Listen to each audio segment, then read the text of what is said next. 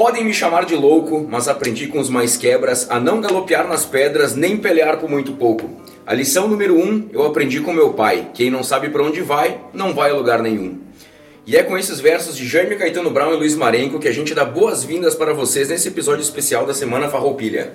Antes que eu me esqueça, permita que eu me apresente, eu me chamo Matheus Bump. Eu sou Felipe Grande. Eu sou o Zaca. Eu sou Eduardo Sotile. E esse é o episódio especial da Semana Farroupilha do Fio Desencapado Cast.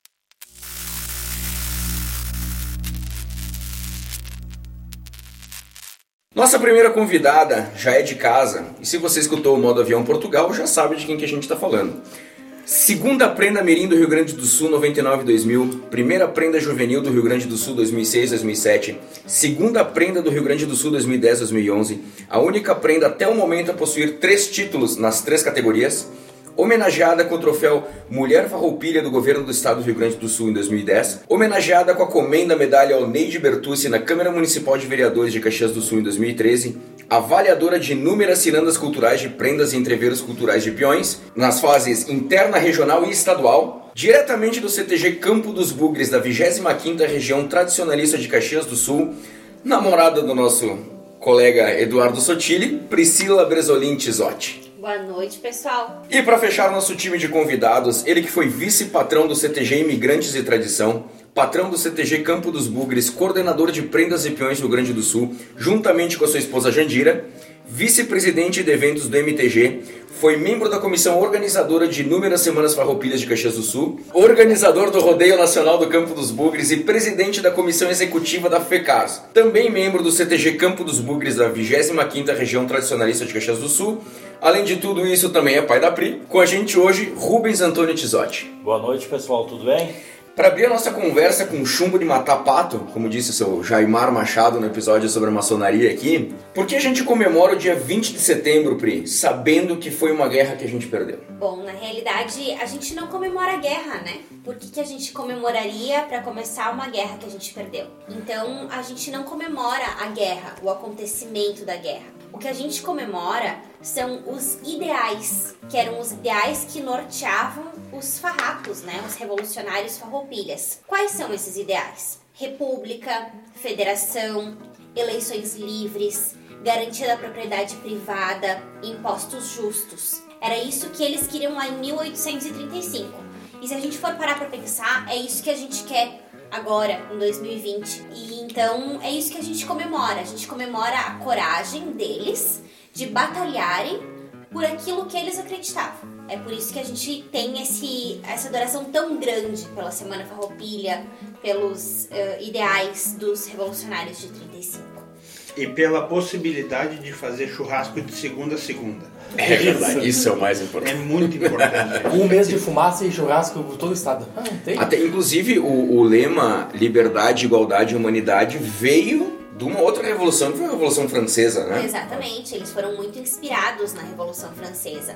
Na realidade, como na, na época da Revolução Farroupilha, né, eh, eles tiveram muita influência externa, porque tiveram vários estrangeiros que vieram e se uniram. O mais famoso que a gente conhece é Giuseppe Garibaldi, né? Uhum. Ah, mas tiveram vários estrangeiros que trouxeram esses ideais de fora e que se uniram aos, às mentes pensantes aqui do Rio Grande do Sul na época. Então, existe muita influência de movimentos externos, sim. Inclusive, a gente estava falando do seu Jaimar, do episódio da maçonaria, o próprio brasão do Rio Grande do Sul é. tem uma simbologia uma parte muito forte, né? É maravilhoso. E além do Giuseppe Garibaldi, o maior macho de Santa Catarina, Anitta Garibaldi. Né? Concordamos com isso. Né? Eles, eles mesmos dizem isso, pô. Quem é a gente pra falar que não? Só pra complementar, eu fui pra Itália, tive o, o prazer de ir pra Itália passear por Roma. Fui no museu e numa das exposições estava lá a, a, a indumentária e as armas de Giuseppe Garibaldi. A revolução da unificação da Itália. Isso aí. Eu também tive esse prazer, estive lá pessoalmente, no, vamos dizer assim, o museu mais importante de Roma, e lá está a história de Giuseppe Garibaldi e de- dos seus filhos, inclusive. Muito bom. E a Anitta também é muito reconhecida além daqui, do Rio Grande do Sul, muito na Itália também. Ela foi muito ah, presente junto com o Garibaldi, né? Então eles têm essa conexão, assim como a gente tem com o Garibaldi aqui, eles Sim. têm essa conexão do Rio Grande do Sul, da Revolução Farroupilha, com a Ita- na Itália, né?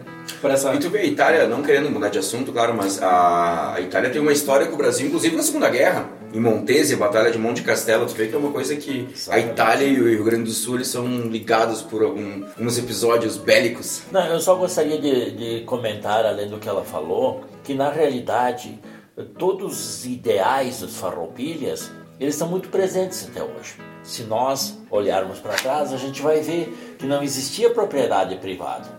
Na realidade, aqui no Rio Grande do Sul, todos trabalhavam para os senhores. Esses senhores, na realidade, eram como que assim guindados aquele posto pelos grandes. Então, era do Estado as terras, não era propriedade privada. Se hoje nós temos esse privilégio, se deve muito às farroupilhas. E a gente está comentando a respeito de toda essa, essa influência que até hoje existe do, dos ideais farroupilhas, né? Também a gente tem não apenas esse, essa questão ideal política propriamente dito, mas também a questão cultural muito forte. Como que surgiu, desde, como é que foi desde o começo, quando é que se se vislumbrou essa situação de começar a ter de fato um movimento tradicionalista gaúcho, de, que com certeza tem suas regras, suas, seus nortes, né?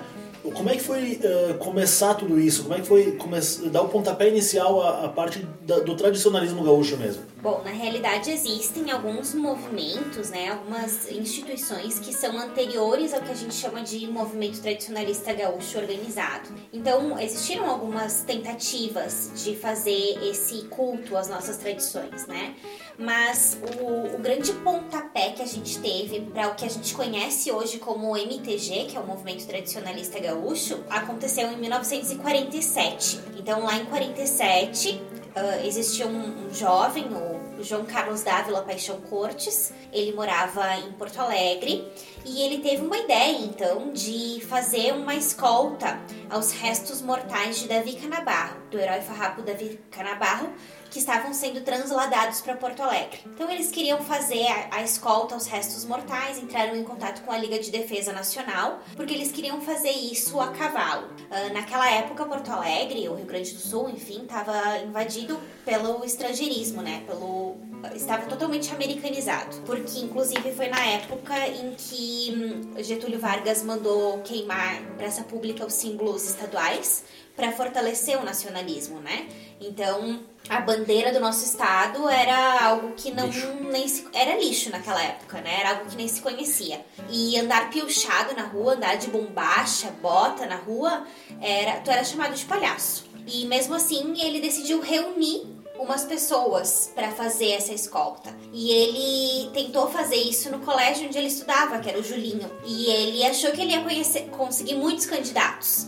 E na realidade ele conseguiu, acho que dois dentro do Julinho. Então ele começou a pedir para os vizinhos, para os amigos, enfim, e até que ele conseguiu oito, que é o que a gente conhece hoje por grupo dos oito. Foram eles que iniciaram né, essa, essa, o movimento que hoje a gente conhece e eles retiraram, então conseguiram a autorização da Liga de Defesa Nacional para retirar uma centelha da Pira da Pátria, quando a Pira da Pátria ia ser extinguida no dia 7 de setembro, eles retiraram uma centelha e dali eles deram origem à chama crioula. Então essa chama ficou no Julinho, onde eles fizeram festividades até o dia 20 de setembro para comemorar então os ideais farrapos, né?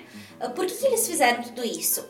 Porque eles eram jovens do campo que tinham vindo morar na cidade. E eles tinham saudade daquilo que eles tinham no campo, né? E quando eles vieram, eles perderam essa identidade campesina. Então eles fizeram tudo isso para tentar reavivar a cultura que eles tinham lá no campo. A partir daí, eles fizeram então a primeira ronda crioula, que foi essas festividades que teve ali, que deu origem à Semana Farroupilha, e a partir daí eles começaram a se reunir. Só os homens, né, pai? Só os homens. Uh, eles se reuniam na casa de, de um ou outro, enfim, depois eles arrumaram um local, uma garagem para se reunir. Eles se reuniam só os homens. E aí eles fundaram o prime a primeira entidade tradicionalista, né, que é o 35 CTG de Porto Alegre. E aí eles continuaram essas, essas reuniões, eles tinham particularidades, assim. Então, por exemplo, eles tinham a condição de ajuste. Para te ser sócio daquela, daquela entidade que eles estavam formando, né, daqueles encontros que eles faziam, tu tinha que fazer uma prova, digamos assim. Uma prova que geralmente era uma prova campeira. Ah, tu, tinha tinha, que mostrar que era galo velho. Tu tinha que mostrar que era galo velho. Tu tinha que apartar, tu tinha que laçar, tu tinha que fazer alguma coisa assim. É mais ou menos que a gente tinha falado dos maçons que tem que matar um filho. Só que acho que um, um pouco mais leve, né? Um pouco mais pouco. Mas não vem ao caso agora. Deixa Quem pro- quiser, escuta o outro episódio. Escuta outro. É, e aí eles começaram a se juntar a eles, então, alguns intelectuais que também queriam fazer parte daquilo, mas que não eram do campo, assim, da lide campeira. Então, como é o caso de Glauco Saraiva. Então, Glauco Saraiva se juntou ao grupo e a condição de ajuste dele foi uma poesia que é muito conhecida até hoje, que é Chimarrão. Ah, então, essa foi a condição de ajuste que foi utilizada por ele. E aí eles começaram a encorpar esse grupo, fundaram o 35 CTG, começaram Barbosa a fazer. Lessa entrou no. Barbosa no Lessa é um, um grande expoente da cultura, da cultura rio-grandense, né? E, e eles começaram a fazer apresentações e promoções, enfim, né? E aí eles foram convidados a representar o Brasil num festival de cultura que teve La no Uruguai. La Crioja, na sociedade uh, La Crioja. Onde? No Uruguai. Uruguai. Uruguai. Isso. Que também E tem mesmo essa, essa alma gaúcha também, né? Já tem Exatamente. esse... é. Traz muito É o- isso, né? Os países do prata aqui. E aí eles foram pra lá, né? E aí quando eles chegaram lá, olha que interessante, eles perceberam que eles foram muito bem recebidos pelas mulheres. E aí eles voltaram pra cá e perceberam, cara, tem alguma coisa faltando nesse negócio. Vamos chamar as mulheres pra participar. Pensem que era tipo 48, por aí, 49, 1949, por aí, né? 48 que as mulheres entraram. Então eles fizeram a primeira reunião da Invernada das Prendas. Convidaram as irmãs, as namoradas, enfim. Eu tenho um grande carinho por um desses integrantes do grupo dos oito, né? Que foi muito nosso amigo em, em vida, né, pai? O, o tio Ciro Dutra Ferreira. E o tio Ciro, ele sempre contava, então, que ele namorava a tia Cira. Era casualidade, ele chamava Ciro e ela chamava Cira. E, e ele já namorava a tia Cira naquela época. E aí, quando foi convidado, então, ela para fazer parte dessa reunião, o pai dela não deixou. Então foi a irmã mais velha dela, teve que ir para ver se era um bom ambiente para ser frequentado. E a partir daí então surgiu a Invernada das Prendas. E elas ajudaram muito na construção disso tudo, né? Ah, principalmente porque elas eram um trabalho braçal, digamos assim. A Cira sempre dizia que elas, elas faziam pastel para vender pastelada e arrecadar fundos, né? E a partir daí foi Daí surgindo. surgiu o pastel de carreira. Aí foi surgindo várias entidades em várias cidades do Rio Grande do Sul. E aí eles sentiram a necessidade de, de organizar isso de uma forma administrativa, né? Então surgiu primeiro o Conselho Coordenador. E depois desse Conselho Coordenador surgiu o Movimento Tradicionalista Gaúcho, que ele é administrativamente ah, dividido em 30 regiões tradicionalistas. Hoje. Então, o estado é dividido em 30 regiões tradicionalistas hoje, e aí cada uma dessas regiões tradicionalistas tem um número infinito de associados, né, que são as entidades tradicionalistas. A gente se associa nas entidades tradicionalistas e assim fica mais fácil para organizar, porque cada região tem o seu coordenador e aí cada CTG tem o seu patrão. E tu sabe mais ou menos, Pri, um, Rubens, um número de CTGs que existe no Brasil e no mundo hoje? É mais de 1.500. A Hoje. gente tem CTGs na China, tem CTGs nos Estados Unidos, ah, tem muito CTG fora do Rio Grande do Sul, dentro do Brasil. A cultura gaúcha é muito admirada e muito difundida, tanto que a gente tem a Confederação Brasileira da, da Tradição Gaúcha, que é a CBTG, que organiza então todas essas, ah, essas entidades que são fora do Rio Grande do Sul. E é um baita do movimento a CBTG também. Eu acho que nós deveríamos nos organizar, organizar, vou repetir a palavra, uma segunda revolução farroupilha. Eu tô dentro. Por quê? A gente tem que ensinar para os paulistas que churrasco não é na grelha.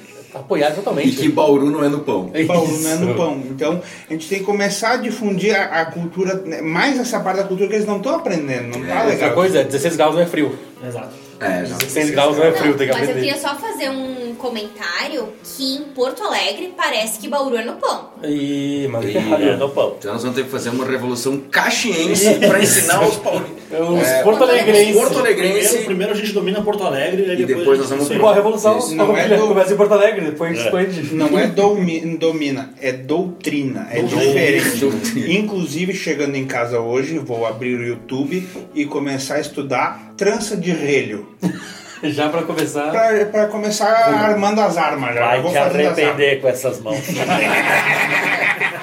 Olha só que tu falou do relho, eu lembrei de uma história engraçada, cara. Pela terceira divisão gaúcha, há uns seis anos atrás, sete anos atrás, tinha aquele centroavante conhecido Caxias, que era o Adão. Né? Adão Seleção, o pessoal falava, né? E ele se envolveu numa briga, ele jogava no São Borja contra um time, não lembro qual.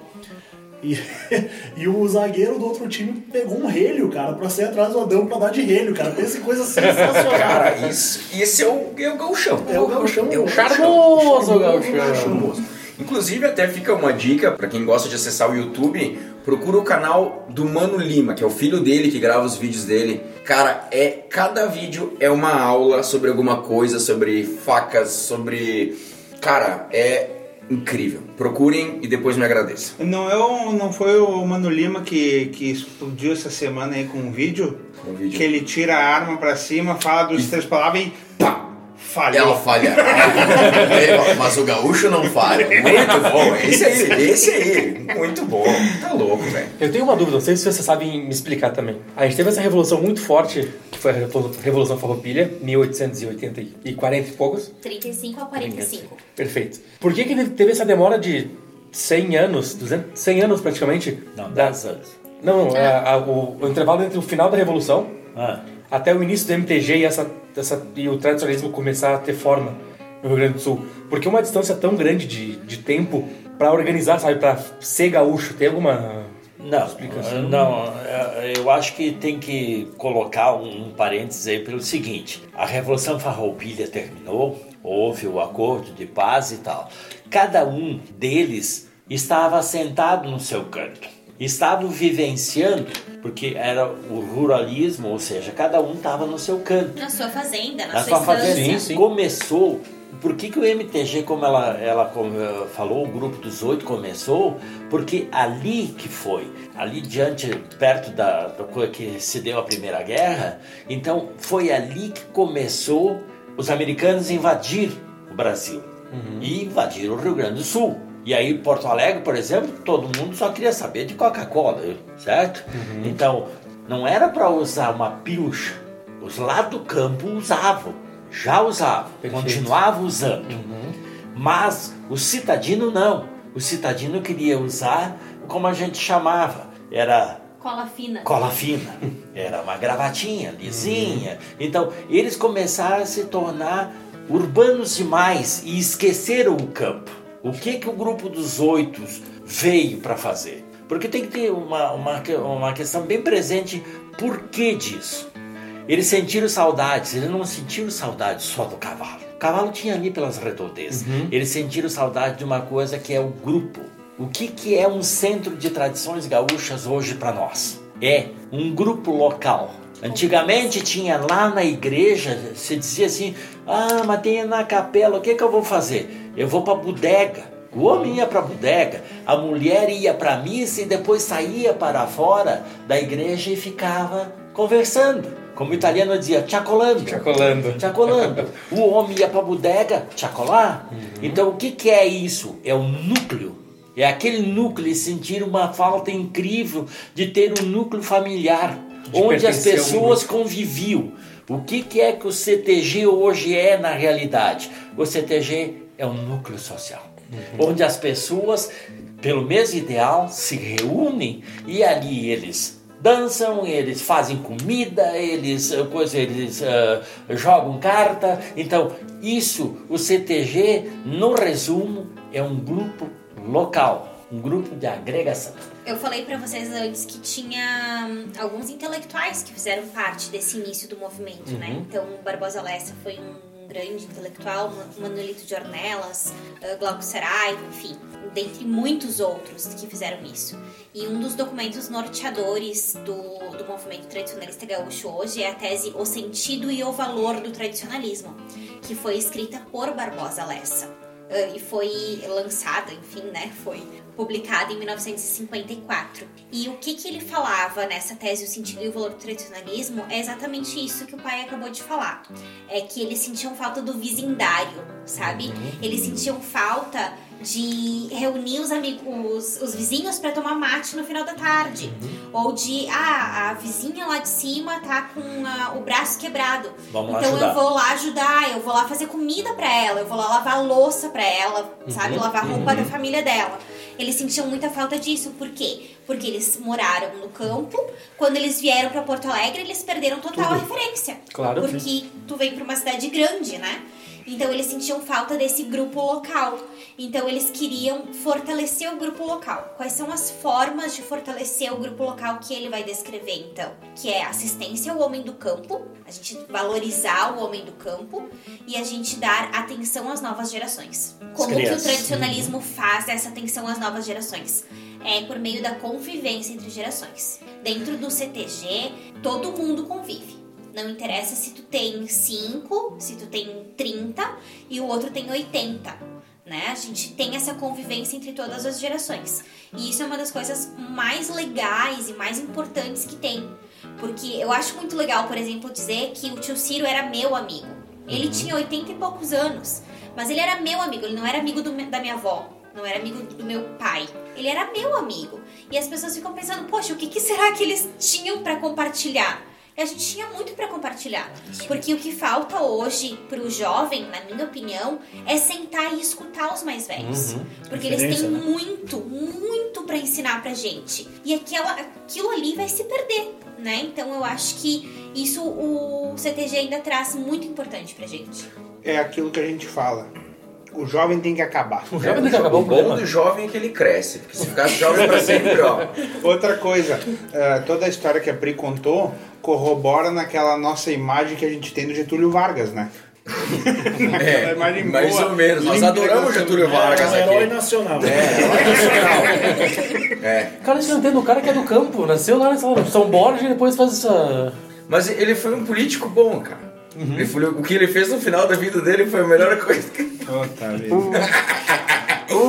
É o homem de palavra. Será que é o homem de palavra? Só sai, é. né? Todo- inclusive, tem vários políticos que podiam seguir o. cérebro, né? É, tem vários políticos que podiam seguir o exemplo do Getúlio. Vamos continuar a conversa aqui para nós não, cérebro, pra né? nós não se incomodar um pouco mais. Vamos lá. Pri, eu tive um. Eu não sei se tu sabe que eu não sou gaúcho. Eu nasci em. Curitiba. Eu É? Nasci em Curitiba.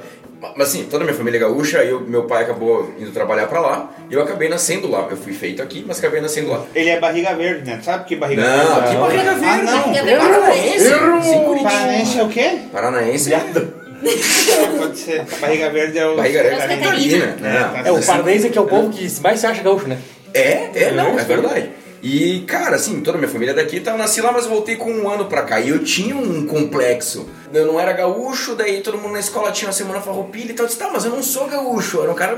E eu fiquei com isso e... Na época que eu podia ter começado, ingressado no CTG, eu acabei indo pros escoteiros. E fiquei uma vida lá. Então era no mesmo dia que tinha o CTG, que era nos sábados, eu não sei se é nos sábados. Às é. vezes é. Então eu não conseguia fazer as duas coisas, porque depois eu comecei a criar essa, essa identidade. Como- Imagina, eu fui criado aqui, né? Então, tipo, e até hoje, né? E eu sempre quis buscar mais essa identidade. Tu consegue explicar pra nós que quando a gente fala dos escoteiros, muita gente pensa, pô, os caras vendem biscoito, né? É a visão que os caras têm dos escoteiros, cara. O que que se faz no CTG, Pri? Boa pergunta. Antes de mais nada, tem biscoitos aí, mas Tenho, tu quer comprar? Só se tu vier de Maria Chiquinha com calçãozinho curto que nem as guriazinhas vendem. Bom, enfim. Ah, eu- o que mais atrai as pessoas hoje dentro de um CTG, com certeza, é a dança. Né? Geralmente a criança, o jovem, vem muito atraído pela dança. Então eles vêm pra dançar e lá dentro eles acabam tendo contato com outras coisas. E esse dançar seria como, né? A gente costuma ter, então a gente tem uma divisão por idades dentro do, dos CTGs E aí as, ah, as invernadas que a gente chama são os grupos de dança ou grupos culturais, enfim, são chamados de invernadas. Os departamentos são chamados de invernadas. Então a gente tem as invernadas mirim, às vezes os CTGs têm pré-mirim, que é os iniciantes. Com quantos anos dá pra entrar no CTG? Eu entrei com quatro. Quatro. Então, se tu quer entrar, sei lá, com Três anos, três, quatro três, anos. tu pode entrar. Geralmente esses bem pequenininhos vão para essas invernadas pré-mirins, né? Que é tipo os primeiros passos.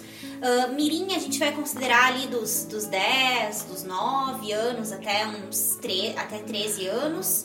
Aí a invernada juvenil, que é da gurizada jovem, assim, é até os dos 13 aos 17. E a invernada adulta, então, a partir dos 18 anos, o pessoal é considerado adulto. E aí a gente tem as invernadas veteranas também, que é acima de 35 anos, mais ou menos, ah, é considerado invernada veterana já.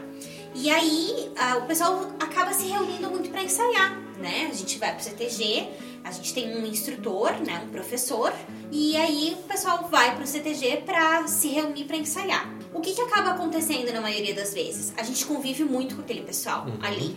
Então, depois do ensaio, tem uma janta. Ou tem, sei lá, um, um almoço, um café, alguma coisa assim. E a gente tem também as modalidades individuais que a gente chama. Então tem, geralmente, né? O meu CDG, por exemplo, tem cursos, digamos assim. É oferecido cursos pra gurizada que quer aprender a cantar, a tocar violão, a tocar gaita, a declamar.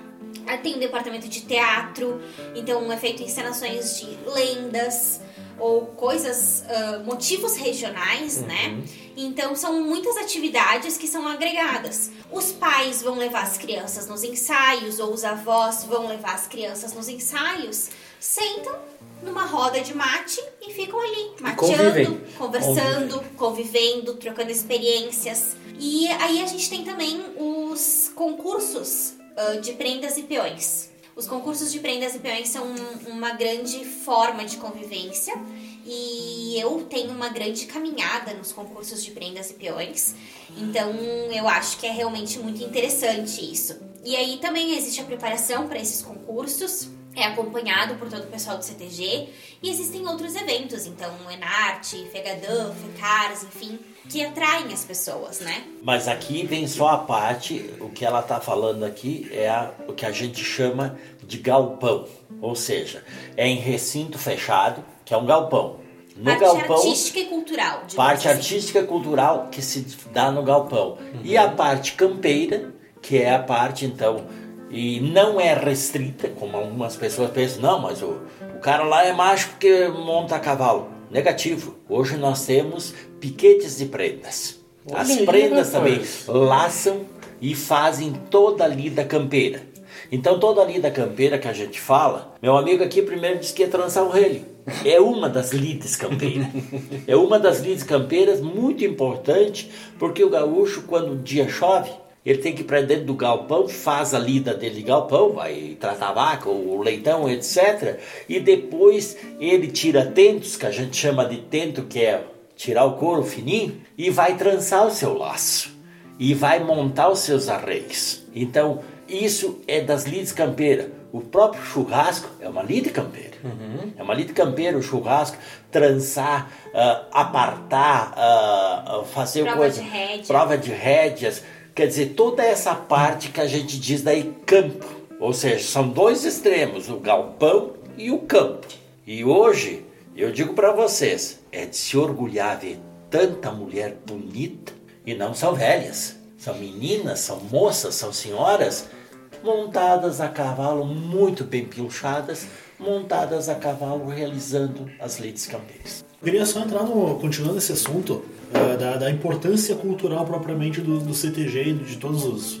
do movimento tradicionalista como um todo, né? Porque a gente tem muito essa ideia, até eu quero pedir qual é a percepção que vocês têm, de. eh, é muito comum a gente valorizar ou, de certa forma, achar bonito as culturas de, de outros países. Por exemplo, na, eu morei um pouco na Irlanda, a gente tem essa ideia do. Ah, a cultura irlandesa é bonita por isso, isso e aquilo. E muitas vezes a gente acaba não tendo. A gente eu falo, obviamente, em termos gerais, né? Não tendo aquela a, percepção, aquela noção da importância da nossa própria cultura. É, é, literalmente aquela questão de, de ser o, o gramado do vizinho ser mais verde, né? Exatamente. Como que, que vocês enxergam isso? Vocês, eh, como o povo gaúcho em si enxerga o movimento tradicionalista? Vocês acham que tem bastante gente que de fato valoriza e, e se importa com ele? Ou que tem muita gente que não tá nem aí, que faz pouco? Eu não sei como é que vocês, como é que vocês enxergam isso. Sabe que quando eu era mais nova, talvez, ou não tinha tanta proximidade assim com o movimento tradicionalista gaúcho, tinha um entendimento menor, digamos assim, eu acreditava que tinha muito mais gente que achava uma besteira. Mas quando tu tem a oportunidade de frequentar os meios que a gente frequenta e estar nos eventos, nos grandes eventos estaduais que tem dentro do movimento tradicionalista, a gente vê que tem muita gente envolvida nisso. E pessoas que às vezes a gente nem imagina. Sabe que uma vez quando eu tava na faculdade, eu quase comprei uma briga. Porque a gente tava falando exa- exatamente sobre isso, sabe? Sobre a grama do vizinho ser mais verde em questão cultural, enfim. E aí, um colega meu disse que hum, a cultura gaúcha era uma babaquice, porque era um monte de gente velha, escutando um monte de eh, música velha e sem graça. Assim, o cara que basicamente não entende nada e que se Que é sente na- na- no direito de opinar. Que é um imbecil. O mesmo Isso. cara que diz que, que a Força Expedicionária Brasileira foi passear na Itália, é, mais ou menos. Exatamente, é, isso aí. E aí eu fiquei muito indignada aquele dia. A única coisa que eu falei, assim, que eu relatei na época é que se eu, sa- eu, eu estava na UX, né? E eu disse assim, ó, se eu sair agora aqui no bloco J da universidade, eu te garanto que eu conheço pelo menos umas 50 pessoas que estão aqui nessa noite. Porque não tá escrito na testa da gente, eu faço parte de CTG. Não tá escrito na testa de ninguém. A gente não tem um tipo característico, sabe? A gente não tem uma forma de se portar ou de se vestir característica. E, mas as pessoas fazem parte. E aí quando tu vai pro Enarte, por exemplo, que é um- o maior festival amador da, da Amador. América Latina, ah, e tu. Vamos fazer um cálculo. Eu sou péssima em matemática, mas vamos lá. Eu também. Vamos fazer um cálculo rápido aí. Digamos que a gente tem 40 grupos finalistas e cada grupo finalista tem mais ou menos 20 dançarinos. Sotile. Sotile. 800? A gente tem pelo menos 800, vamos chutar pra. ah, bom, 800 jovens que vão estar no palco dançando. A equipe que tem por trás de cada invernada é um troço, assim, ó, inimaginável. Se tu tem 20 dançando, tu tem mais 20 Pelo menos 20 hoje eu acho. acompanhando aquela gurizada. Então a gente vai ter aí 1.600 pessoas envolvidas.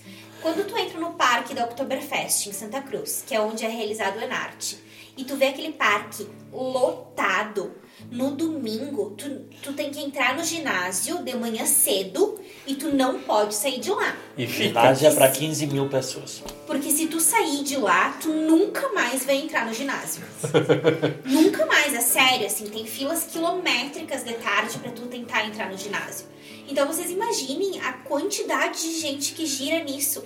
Então eu passei a acreditar que tem muito mais gente que valoriza, que tá envolvido ou que gosta, ou que tem identificação, do que, do que gente que não entende e prefere não entender mesmo. Sim. Não, eu, eu acho interessante, eu, eu gostei da- da- dessa, dessa informação porque muitas vezes a gente tem essa ideia de que de fato o pessoal, sei lá, cada vez menos se importa com, com as coisas, especialmente com as nossas coisas, né? Porque é muito fácil tu, tu sei lá, idealizar um American Way of Life e quando tu tem um estilo de vida muito legal próximo a ti, né? E, e é só falando a respeito dessa- dessas pessoas que, que geralmente fazem pouco e tal, eu tenho uma teoria, posso estar errado, mas eu acredito que muito vai do, da parte de. Eu acredito que o CTG tem as suas regras e tudo, né?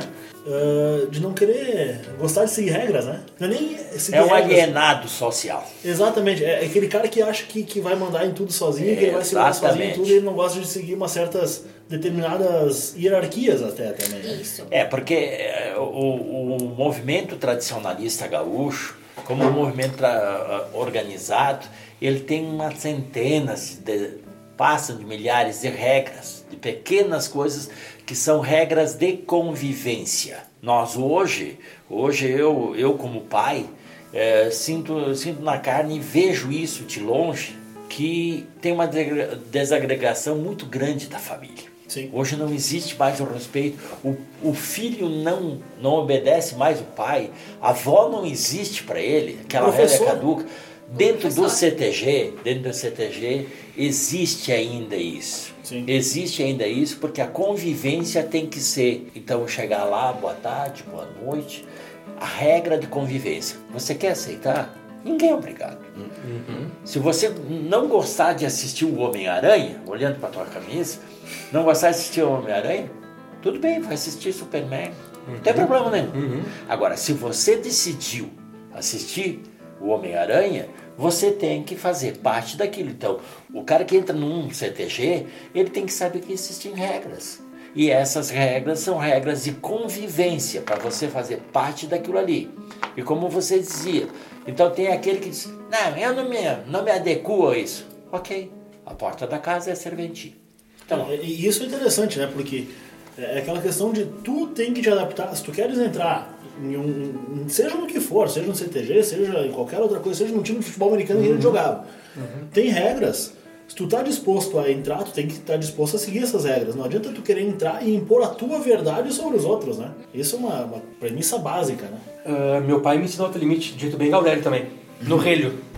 também é rapidinho, a gente resolve o limite pra criançada. É isso aí, eu, eu aprendi assim também. Eu queria, a Pri vai falar um pouco mais do Enart, que é o, o maior, ah, como é que tu falou? Maior festival Amador da América Latina, né? O que, que Ah, quer dizer Enarte? Encontro de Arte e Tradição Gaúcha. tá? Que não é só dança, tem diversas provas e etc. é uma certo? dezena de provas. O Mas é uma prova mais de galpão, ou tem também as provas Não, campeiras? é Não. artístico. É só de galpão. Essa é artístico. artístico-cultural. Tá. As provas de galpão se chama Festa Campeira do Rio Grande do Sul.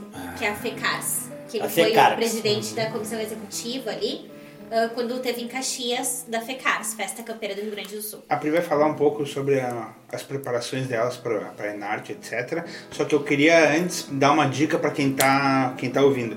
Ah, procurem no YouTube as apresentações do Honda Charrua de 2013. e a o- 2014. Acho que é. Procurem lá que vocês vão encontrar que eles foram campeões duas vezes e as apresentações deles ah, criaram uma, uma- algumas mudanças dentro do Enarte. Então, cada apresentação que eles faziam, ah, o Enarte, a organização, mudava a quantidade de pessoas no palco, a, a altura da- dos equipamentos. É um troço de se apavorar. Ó, eu me arrepiei agora só de lembrar. Eles afundaram dois barcos no palco Que eles mesmos construíram. que eles mesmos construíram. Lembrando Com que é hidra- amadora. Com hidráulica e confusão. Vocês têm que ver. É algo de se assistir. show. Honda Charrua, procure no É YouTube. show, vocês literalmente vão encontrar. show. É. Uma, uh, um deles é o do barco, dos barcos, e o outro é o do forte, não é? Ah, tem o do Forte também. Cara, vocês acham que vocês são doentes por jogar futebol americano? Não. É cara se jogando de 5 metros de altura. Não, realmente É, ainda é- não é bizarro, é bizarro. E daí foram criadas algum- algumas regras. Algumas regras Pra ficar porque- justo. Não, Não, para os não. caras não se matarem. Ah, Vou explicar melhor. se- Ok. E sabe o que que a gente pode fazer, inclusive? Hum. A gente pode convidar a gurizada que idealizou essas, essas loucuras aí. É tudo gurizada aqui de Farroupilha, de Caxias, pra vir gravar um programa, né? Com certeza. Eu acho que eles vão adorar gravar um programa e eles vão poder contar melhor. Tem até um documentário que saiu sobre esse ano de 2013 que eles, construí eles construíram o pessoal da invernada mesmo, tá? Eles construíram dois barcos, mas assim, de 5 metros de altura. Então É eles louco. foram até Santa Cruz do Sul, né? E eles mediram muito tempo antes da arte, assim, eles foram lá e mediram então as entradas, as portas, a altura, tudo certinho, para eles poderem ter uma noção do que, que eles podiam fazer. Eles construíram a réplica, digamos assim, dos lanchões que fizeram a travessia lá. Que Foi o Garibaldi que construiu os lanchões, que fizeram a travessia até Laguna. Então eles construíram a réplica, a réplica dos lanchões e reproduziram uma batalha em cima do, do palco ali com, com aqueles navios na- no palco. Então eles tinham uma estrutura embaixo, uma- uns TNTs embaixo, uns, uns tecidos, né? Que imitavam as águas, enfim. E aí num determinado momento eles derrubam um dos lanchões. Eles afundam Eles um barco no meio do palco. E aí aquela estrutura, até o pai foi lá olhar como é que era, né, pai, na época. ah, é uma estrutura hidráulica que eles fizeram e é tudo Eu- planejado, assim, pela cabeça deles, entendeu? E some embaixo do tecido. É, é, é porque pela câmera tu, tu tá vendo, mas ao vivo deve ter sido algo louco. a gente bizarro. pode porque colocar depois o, o link, né? Com pra certeza, galera- o pessoal em pé, batendo palma, gritando, vocês não têm noção do que é. É de se apavorar. Mas é que Eu que não, que, não, que não sou ambientado nesse, ah, ambientado nesse ambiente, ah, cara, eu me apavorei de uma maneira que vocês não têm noção. A criatividade deles é fantástica. E não só cada deles, ano, né? todos, cada ano são 40 grupos que vão para lá e cada um vai buscar a sua criatividade.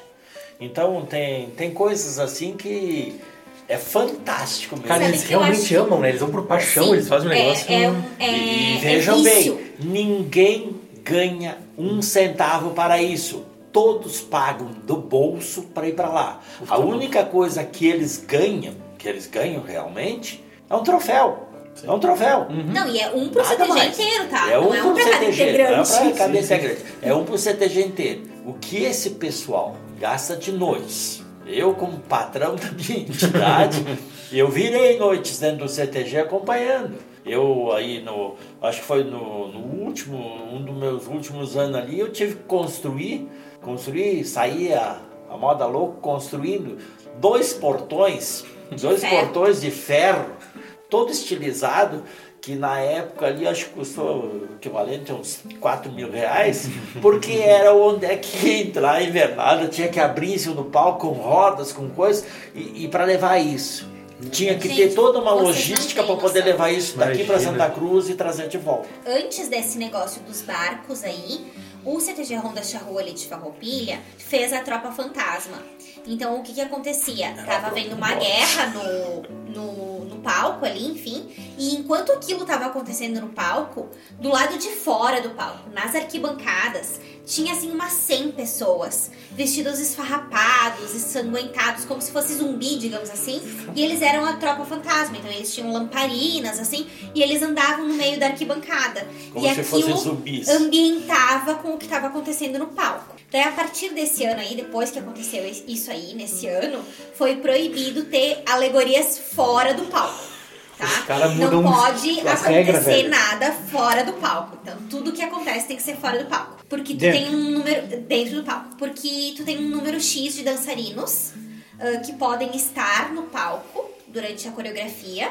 E aí, se tu ultrapassar esse número X de dançarinos, tu é automaticamente desclassificado. Então, ah, se tiver algum fora, fazendo alguma evolução, digamos Tem um assim, tempo vai contar não pode passar um segundo. como dançarino. Aí nesse segu- nessa, nessa próxima vez eles fizeram esse negócio dos barcos. Aí vai lá. O que, que explicar. acontece? Ah, tem uma entrada, que é uma, uma pré-apresentação do que vai ser a saída, normalmente, né? É, então normal. eles fazem uma, uma apresentação e entre a entrada e a saída são sorteadas três danças. Isso. Na Dentre. Na hora. Quantas são no total? 20 médio. então, louco, é, eles têm que ensaiar 20 danças diferentes Pra chegar o ano inteiro para sortear três. Meu Deus.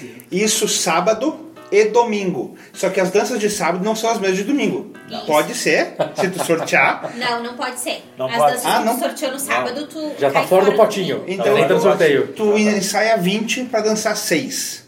Tá? Então, essa entrada e essa saída é só um complemento das danças, que é o foco principal Que do. tem que ter. O que é avaliado são as danças, tá? Ai. E aí as avaliações de coreografias de entrada e saída são uma avaliação à parte, que tem um troféu à parte. Entendi. E aí o que, que aconteceu nesse ano aí depois dos barcos? Proibido Então foi colocado uma, uma regra, né? Foi feita uma, uma Que não nova podia ter regra mais do que X de que não podia ter, não pode tapar a visão, sabe? Uhum. De nenhum dos lados. Então tu não pode ter mais do que o X altura em nenhuma das alegorias. Daí tu achou os caras agora vão se render, Acabou, né? né? Não tem que fazer Daí mais. a gurizada começou a construir uns negócios na hora, entendeu? Eles vão com, tipo, as coisas dentro do tamanho que pode ir. Uhum. E aí eles constroem um forte na hora.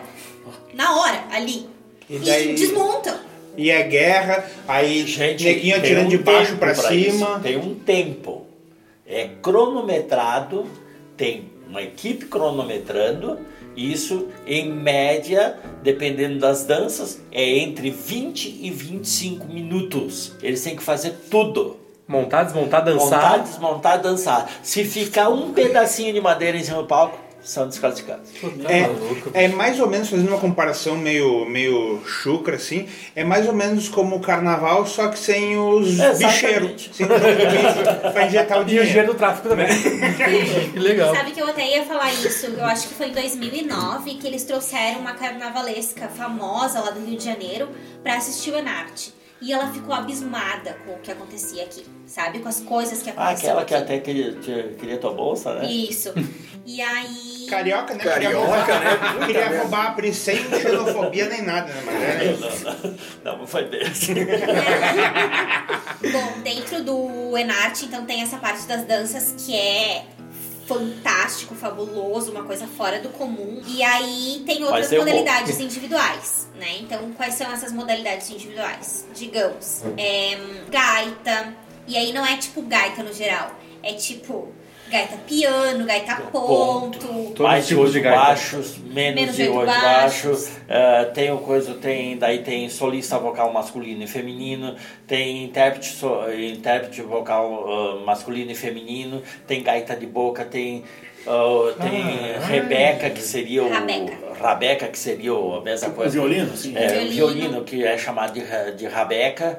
E depois, então, tem ah, as questões de declamação masculina, feminina. Tem a, a questão Violão, de violão, viola. viola. Tem ah, chula. chula. Tem conto, causo, pajada, trova, trova estilo Gildo de Freitas, trova ah, Mi maior mais de gavetão. Mi maior de gavetão, isso aí. Eu queria dançar chula, mas a gravidade não permite. Não, é- não, não, não é gravidade. Eu tenho certeza que nós quatro aqui, o joelho não permite. E, Porque é pula e cai de joelho, levanta e, e cai para, de para, joelho. para, para, para, para, Não, não, não, musiquinha, não, não, usando não, tocando e aí não tem o que fazer. exige muito, exige muito. mesmo. Oh, Uma curiosidade, meu pai, ele fazia parte do CTG quando era mais jovem, em Canela. Ele dançava no hotel Canela, Hotel Continental, tinha um hotel grande de Canela, dos turistas. Ele era o cara da chula do... Ah, que legal! Ele é o cara que fazer... Inclusive, falando em pajada, né? Volta e meia, a gente faz uma piada com o grande da China, né? China, que mais vi, né? É, procurem Jaime Caetano Brown que vocês vão entender o que que é pajada. É isso aí, Pô, e a China muitas. nunca mais vi. Inclusive o Jaime Caetano Brown, todas as pajadas dele são sensacionais. O cara era sensacional. Todas. É muito bom, é muito Procurem Cemitério de Campanha. O- bom. Essa é demais.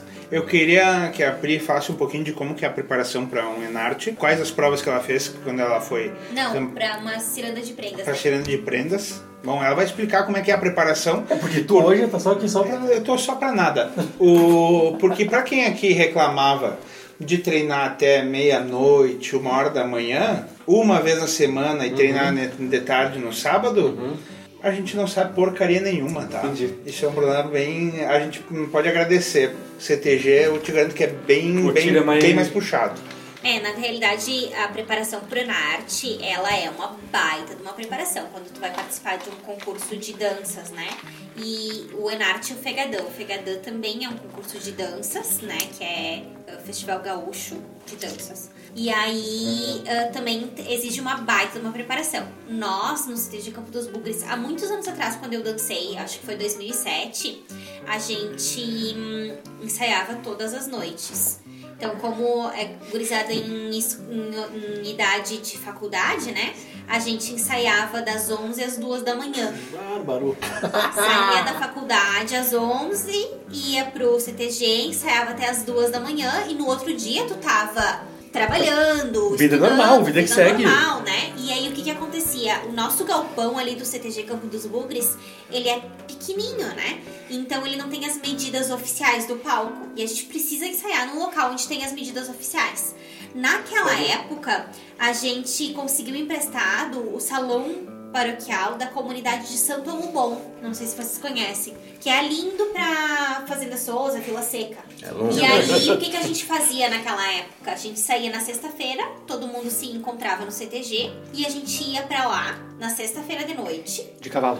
Ah, não, de caminhão. Às vezes tinha um, um pessoal do CTG que tinha um caminhão. Aí, E boia fria, boia fria. lá dentro É, do isso aí já era. iam de carro, uns iam de moto, ia todo mundo pra lá na, na sexta-feira de noite, levava colchonete, cobertor, tudo. A gente, dur- a gente ensaiava, chegava lá, ensaiava, sei lá, até três da manhã, daí deitava, dormia, todo mundo nos colchonetes ali. No outro dia de manhã, a gurizada- a- o pessoal fazia um café da manhã, nós tomávamos café da manhã, ensaiava até meio-dia. Aí a gente almoçava, ensaiava até final da tarde e voltava no domingo de noite pra Caxias. Então, assim, ó, passei aniversário de pai lá, passei dia das mães, passei dia dos pais. Então, é uma preparação intensa, muito intensa. Quanto tempo de ensaio?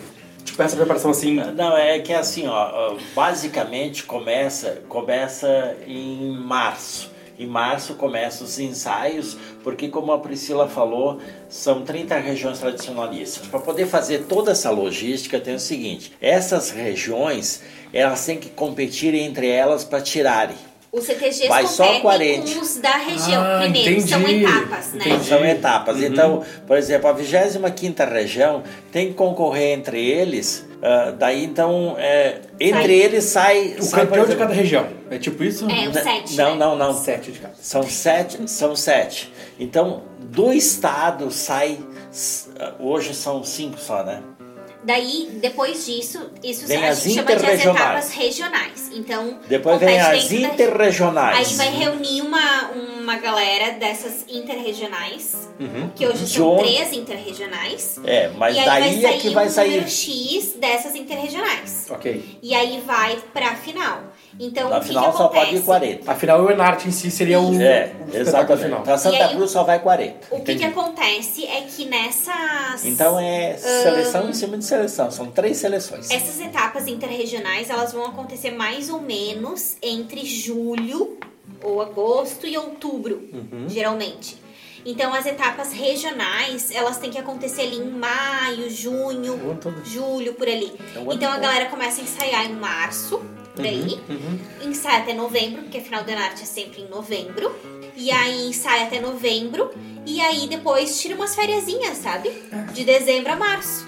E é E basicamente nesse ritmo que tu falou não, assim. Não, mas nesse, nesse meio tempo tem os rodeios, que são as experiências onde você vai lá para competir com outros do estado, por exemplo, sai daqui vai para Campo Bom. Campo Bom lá vai 20, 20 CTG de todo o estado lá e concorrer entre si para sair o campeão do rodeio. Então se participa. Então, qual é os meses de rodeio? Não é os meses de frio, é os meses de calor. Calor. Que é de dezembro a março. Não acaba nunca, velho. Não. Tá ciclo. Não acaba nunca. Tem que gostar mesmo, tá louco. E deixa, deixa eu fazer uma pergunta. A gente tem, é, beleza, é, centro- é, tradição gaúcha, né? A gente tem os, os diretrizes e tudo mais. Mas, do meu ponto de vista, posso estar falando uma bobagem. Mas o Rio Grande do Sul, entre ele mesmo, tem diferenças culturais, certo? Claro. O pessoal da Serra, o pessoal do Sul, o pessoal da Campanha. E, essas diferenças regionais se, se percebem alguma, de alguma forma nas apresentações ou nas. Tem duas diferenças fundamentais que a Priscila colocou. Quando ela falou em Enarte e falou em Fegadã. Bom, aqui existe uma diferença que é, É um estilo de dança. são estilos de dança. As danças são as mesmas. As danças são as mesmas, Mas o estilo é diferente. muito pouquinho ali, por exemplo, a música. A música muda um pouquinho, porque uma um pouquinho.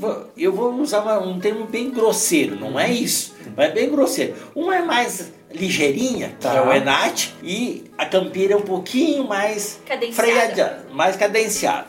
Então, nisso aí tem isso, por isso que tem os dois estilos hoje. Tem o Fegadã, que é o Festival Gaúcho de Tradição De danças. de, de dança, festival, festival gaúcho de dança. Por que que existiu isso? Porque Paixão Cortes, ele sempre teve uma coisa, ele era muito mais adepto às coisas mais mais firmes, ou seja, mais antigas. O Fegadã segue uma linha mais de Paixão Cortes. E o Enarte segue um pouquinho, a linha um pouquinho mais avançadinha. Então, mas em síntese, quem assiste dificilmente vai ver. Ah, tem, tem assim, vamos dizer, o cara diz, ah, mas aquele lá tá, uma rotação a mais. Uhum, Aquele lá entendi. tá uma rotação a mais e esse aqui tá uma rotação a menos. Então um tá 78 rotações, o outro tá 77. Uhum. Basicamente é isso. Agora, em termos de indumentária, indumentária não muda muito, muita coisa. Praticamente a indumentária não muda muita coisa ali. No geral, Sim. claro que alguns dizem assim, não, mas o estilo, o estilo é Nath. A Priscila é avaliadora, foi avaliadora de coisas de Indumentário. indumentária. Então a indumentária ali sim, para avaliação agora, no dia a dia, que é onde é que eu quero Se chegar. fosse eu lá ver, pra mim seria praticamente É, a mesma coisa. eu ia no falar dia a dia, no dia a dia, não existe muita diferença da indumentária. Mas assim, Mas quem entende, desculpa, né? mas assim, grande, o que que acontece? A, a indumentária, ela, ela vai trazer muito forte esse regionalismo, Uhum. né? É a, a indumentária é uma das minhas paixões, então assim, eu falaria horas sobre indumentária. Mas ela vai trazer muito forte esse regionalismo, porque a gente precisa ter a consciência disso que tu falou, que o gaúcho ah, dentro do Rio Grande do Sul é muito diferente. Por exemplo, o pessoal de Pelotas vai te trazer uma indumentária histórica que ela é mais requintada. Por quê? Porque Pelotas era uma cidade Uhum. na época em que aqui era só mato, digamos assim. sim. Então a moda europeia que vinha, vinha para aquela região. Então eles vão te trazer uma, uma moda das baronesas, ah, dos, dos barões, enfim, eles vão te trazer uma, uma moda mais citadina. Se a gente for te trazer o pessoal da Serra, por exemplo, existe uma Vacaria. diferença que a gente briga bastante, que cada um tem um entendimento, mas, por exemplo, o gaúcho serrano não usa barbicacho. Tá? Por quê? Porque o gaúcho da campanha, O que que é barbicacho? barbicacho, tem é que aquela, falar. aquela fitinha que segura o chapéu. Não, se tu é gaúcho, sabe que é barbicacho, pelo amor de Deus também, né? Não, Passa embaixo a gente do tá queixo. tentando explicar o máximo Ah, tá, possível perdão, das coisas é verdade. aqui. Porque a gente tem ouvintes de fora do, do, do estado. Então. Do, do Isso aí. planeta. E aí, Tá sendo traduzido, inclusive, para inglês agora, au- automaticamente. Em livro. Is not allowed. Mas assim, o por quê? Porque o gaúcho da campanha, ele usava o chapéu ah, pra, como cobertura para quando ele estava cavalgando e tem um vento, enfim, né? Então ele precisava ter o, é, o barbicacho para o chapéu não sair voando. O chapéu serrano, ele era utilizado. A nossa lide campeira do serrano é diferente da lide campeira da campanha. Porque aqui a gente lidava muito com parreira, com o serviço na roça, digamos assim. Então o gaúcho aqui, inclusive, usava o chapéu de palha, que nem os italianos, né? E aí não tem aquela precisão de tu usar o chapéu atado por sob o queixo. Então, é uma característica que a gente usava chapéu, os homens usavam chapéu de festa, digamos assim, chapéus de domingo. Então, não precisava ter o barbicacho. São algumas diferençazinhas que a gente vai notando na- nos hábitos, nas atitudes, né? Tem até uma música dos Serranos que ele fala assim: minha bombacha é estreita não é por falta de pano, é que a lida de vaqueano me proíbe o exagero. É isso aí, aí, ó. perfeito. Eu acredito que até o próprio linguajar muitas vezes, né, deve ter Tem- diferença, tem porque a gente algumas- tem a, a influência aqui mais do, do- um pouco do, claro, obviamente do português, mas do italiano que veio pra cá. De repente no, no- na fronteira tem influência do espanhol, do, do castelhano. Exatamente, aí, do castelhano. perfeitamente. Até na própria música, na própria música, então, o, o chamamé, o coisa, são mais influências correntinas, como a gente Sim. diz. E já nós aqui, puxar a brasa para o nosso assado, o coisa, o, o, bugio, é uma música autêntica gaúcha que surgiu aqui na Serrana? Serra. Serrana. Então, não é, ela não veio de outro, ela foi criada aqui. E aí algumas pessoas perguntam por que bugio? Porque ele imitava exatamente. O ronco dos o bugios. ronco do O bugio. jogo de fole imitava o ronco do bugio. Exatamente. Olha aí, ó. Eu quero saber qual é, que é a especialidade da Priscila. Por que, que ela ganhou nas três categorias, a única no Rio Grande do Sul até hoje a ganhar nas três categorias. A ser prêmio no Rio Grande do Sul nas três categorias. Só que vai ter que A contar um única. segredo, Pri. É, Fora, fora ah, todo outro currículo, que- o resto do currículo a gente não podia falar, porque senão ia tomar meio programa. É, a gente até testou pra ver se a gente conseguia falar todo o currículo não- da Pri e ia demorar muito. cara. E importante. fora, sem dizer que ela é mestre, doutora e. É, daí é. É, E eu não entendo que, que- por que que ela namora comigo também. Vocês Eu, também não eu também não entendo, mas tudo bem. Eu só sento e agradeço e Agradeço. aceito. Tá feito. Ah, bom, na realidade eu falei que eu ia explicar mais ou menos como é que era um concurso de prendas e um concurso de peões, né? Há, há alguns anos a gente não tem mais essa nomenclatura de concurso de prendas e peões. Então a gente chama o concurso de prendas de ciranda cultural de prendas e o concurso de peões de entreveiro cultural de peões. Isso é mais por uma questão de lei de incentivo à cultura. Tá. Porque a lei de incentivo à cultura ela não dá ah, patrocínio, não dá dinheiro pra concurso, né? Pra competição.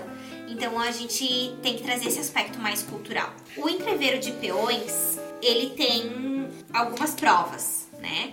Então o entreveiro, ele- os peões eles vão ter que fazer uma prova escrita, onde eles vão ter que falar, vão ter que assinalar questões, essas são as questões objetivas. Já rodamos. Sobre Aí eu já fui. Já Aí já fui. Geografia do Rio Grande do Sul, História do Rio Grande do Sul, Folclore, Tradição e Tradicionalismo.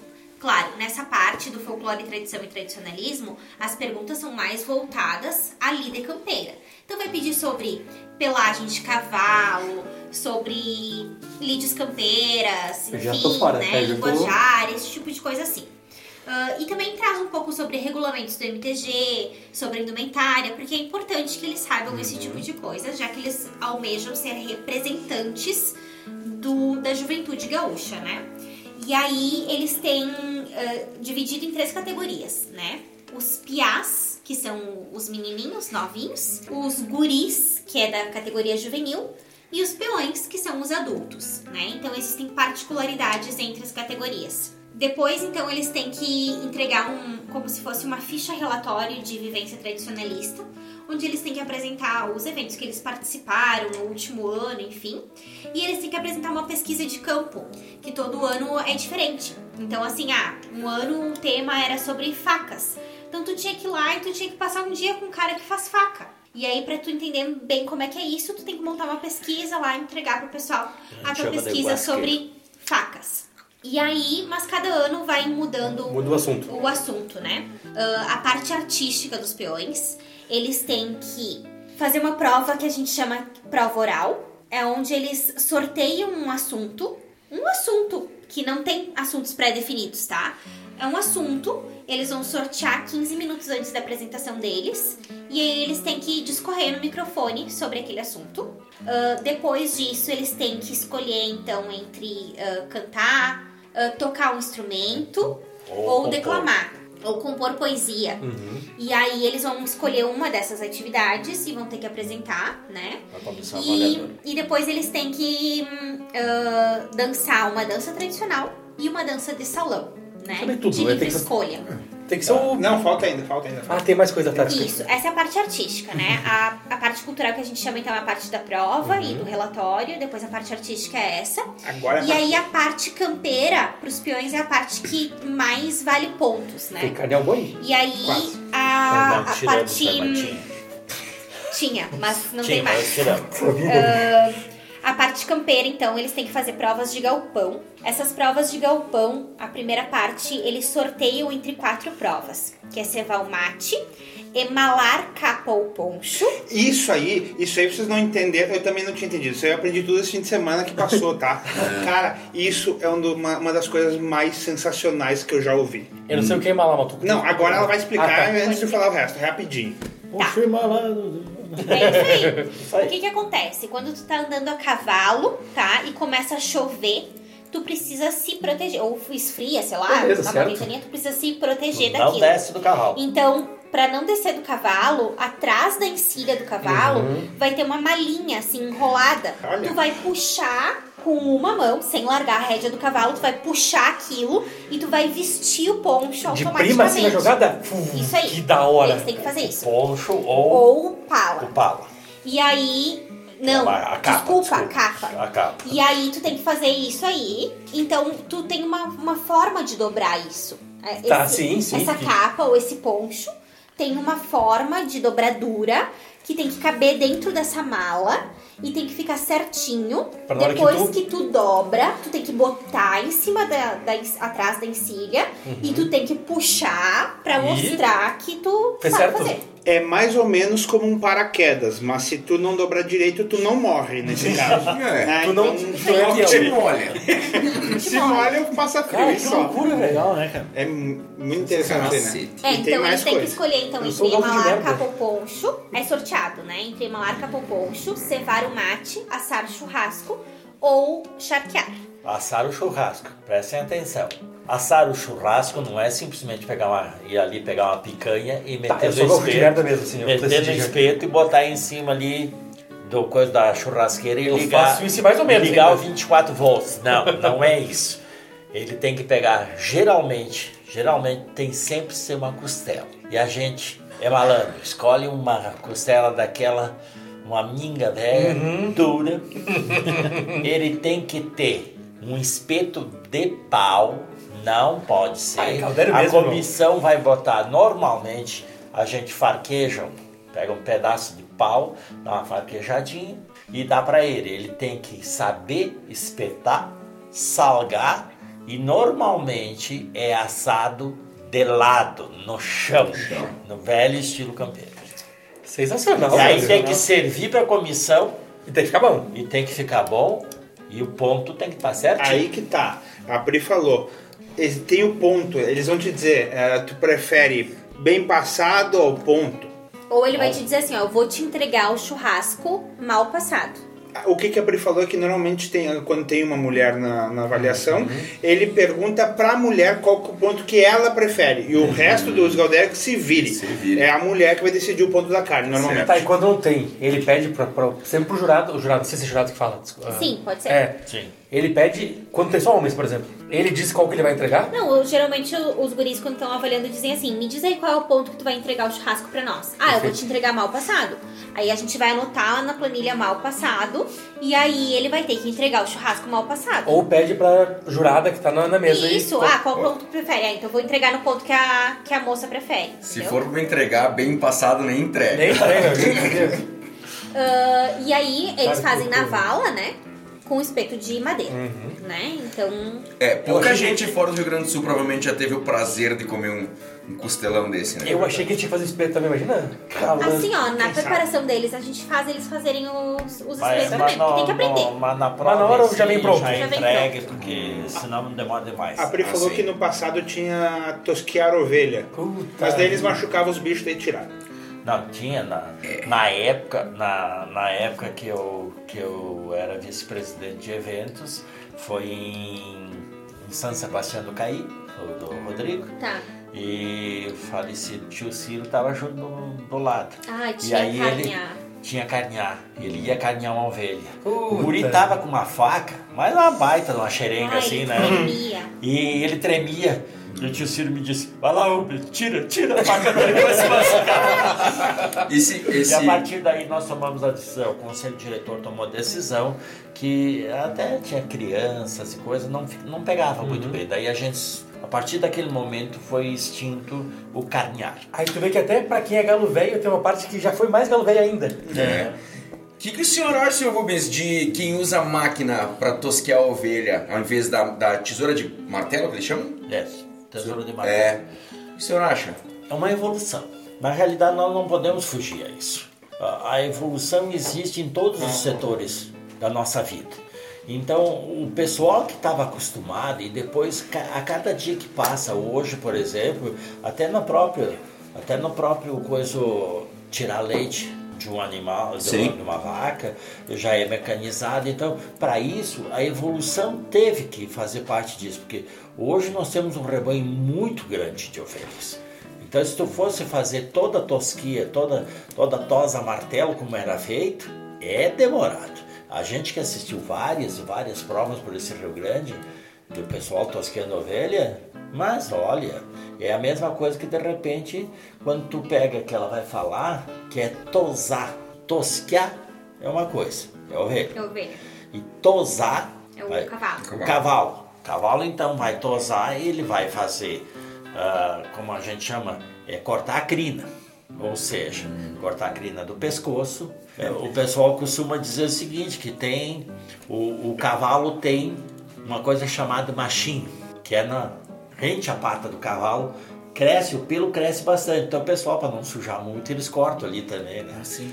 Então, mas se não, isso aí, eu, eu sou favorável. Mas ainda hoje, dentro do movimento tradicionalista gaúcho, se for feito uma, uma, uma tosquia, ainda tem que ser É, eu ia dizer, dentro do entreveiro de peões tem que ser tudo manual, né? tudo manual. Sim. E aí, eu tava falando pra vocês das provas sorteadas, mas não acabou, né?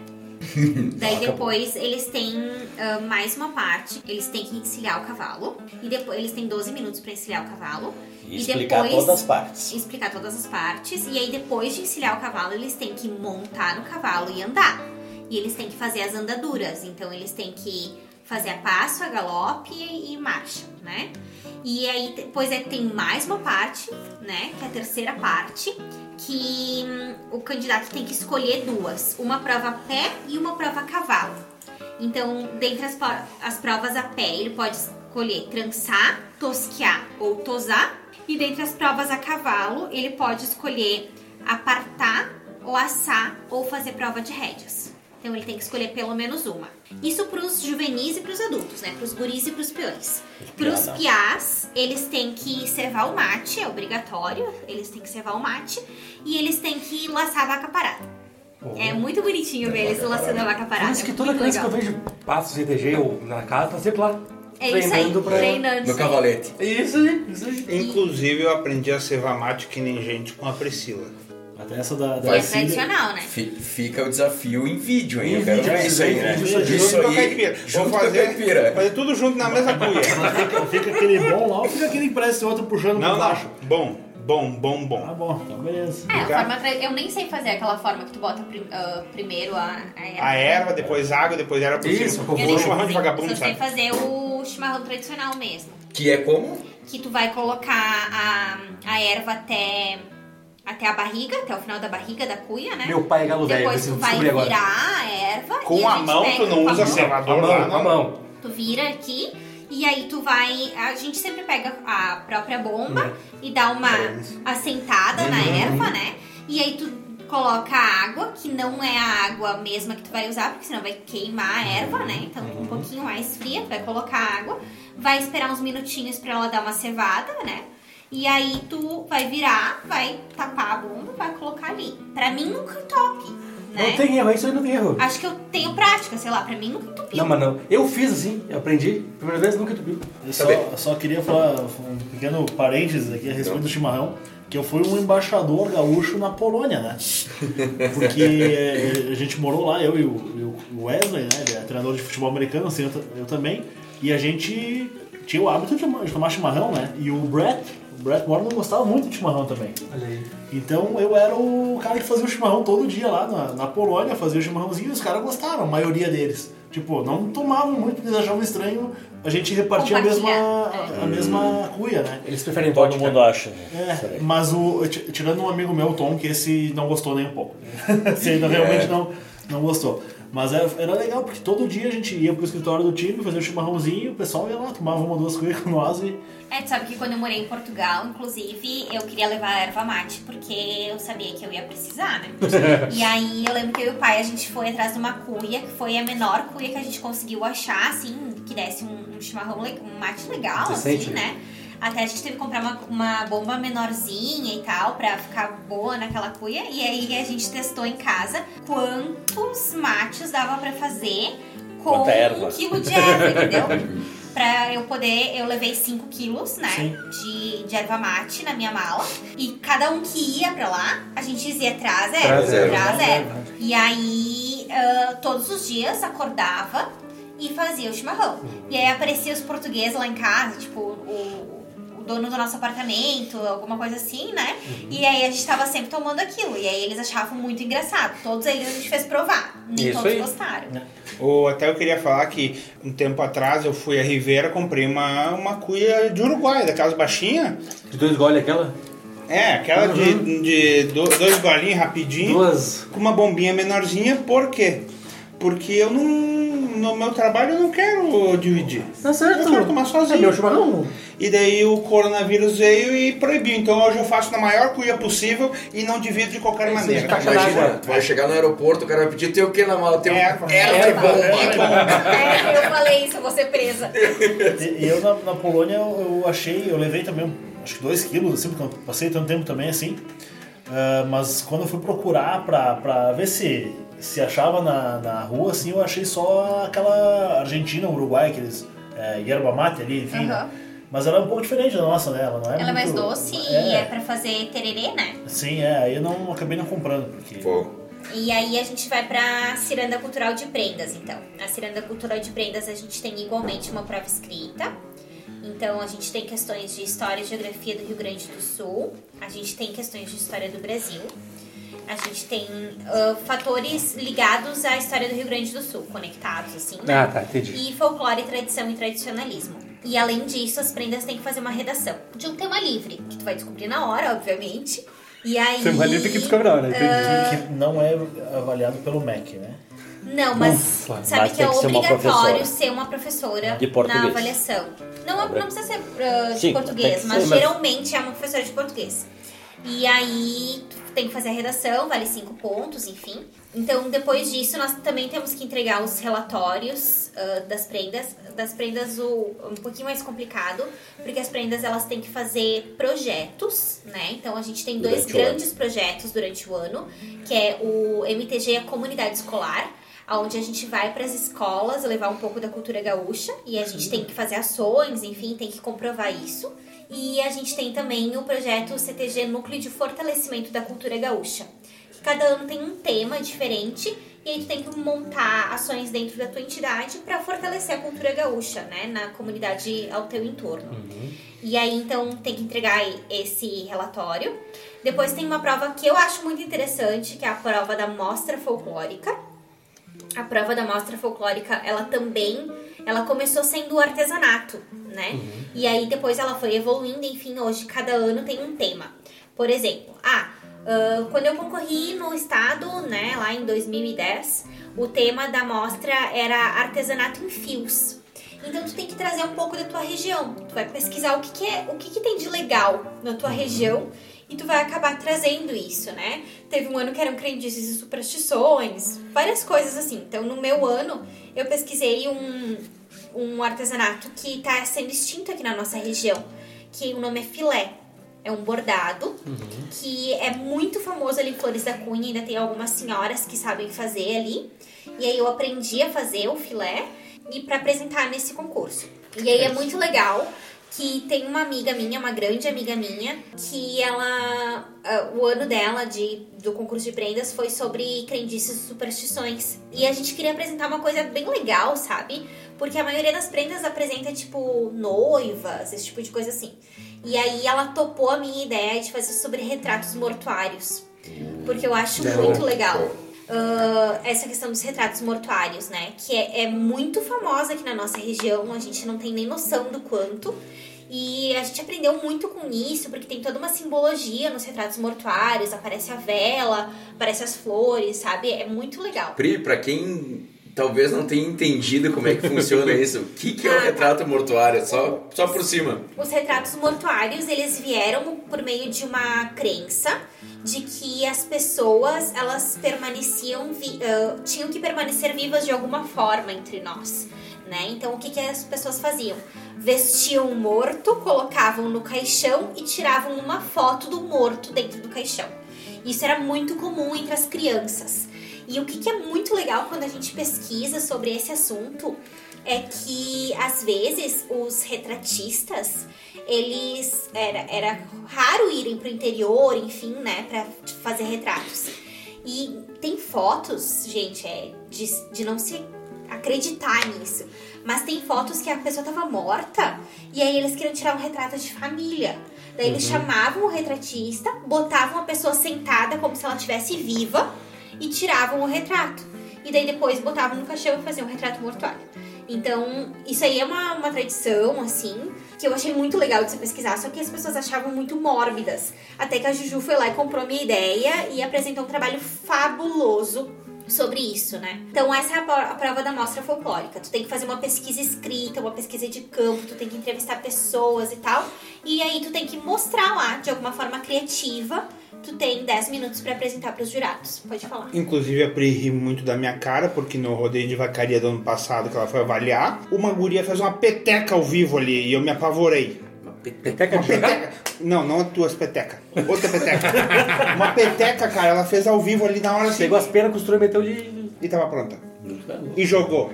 Com E funcionou. Pensa se volta essa moda das fotos mortuárias, que loucura, Tá rapaz. louco. Não, aí. Tem- Ah, eu, eu recebo às vezes no, no WhatsApp umas fotos mortuárias de uns bandidos.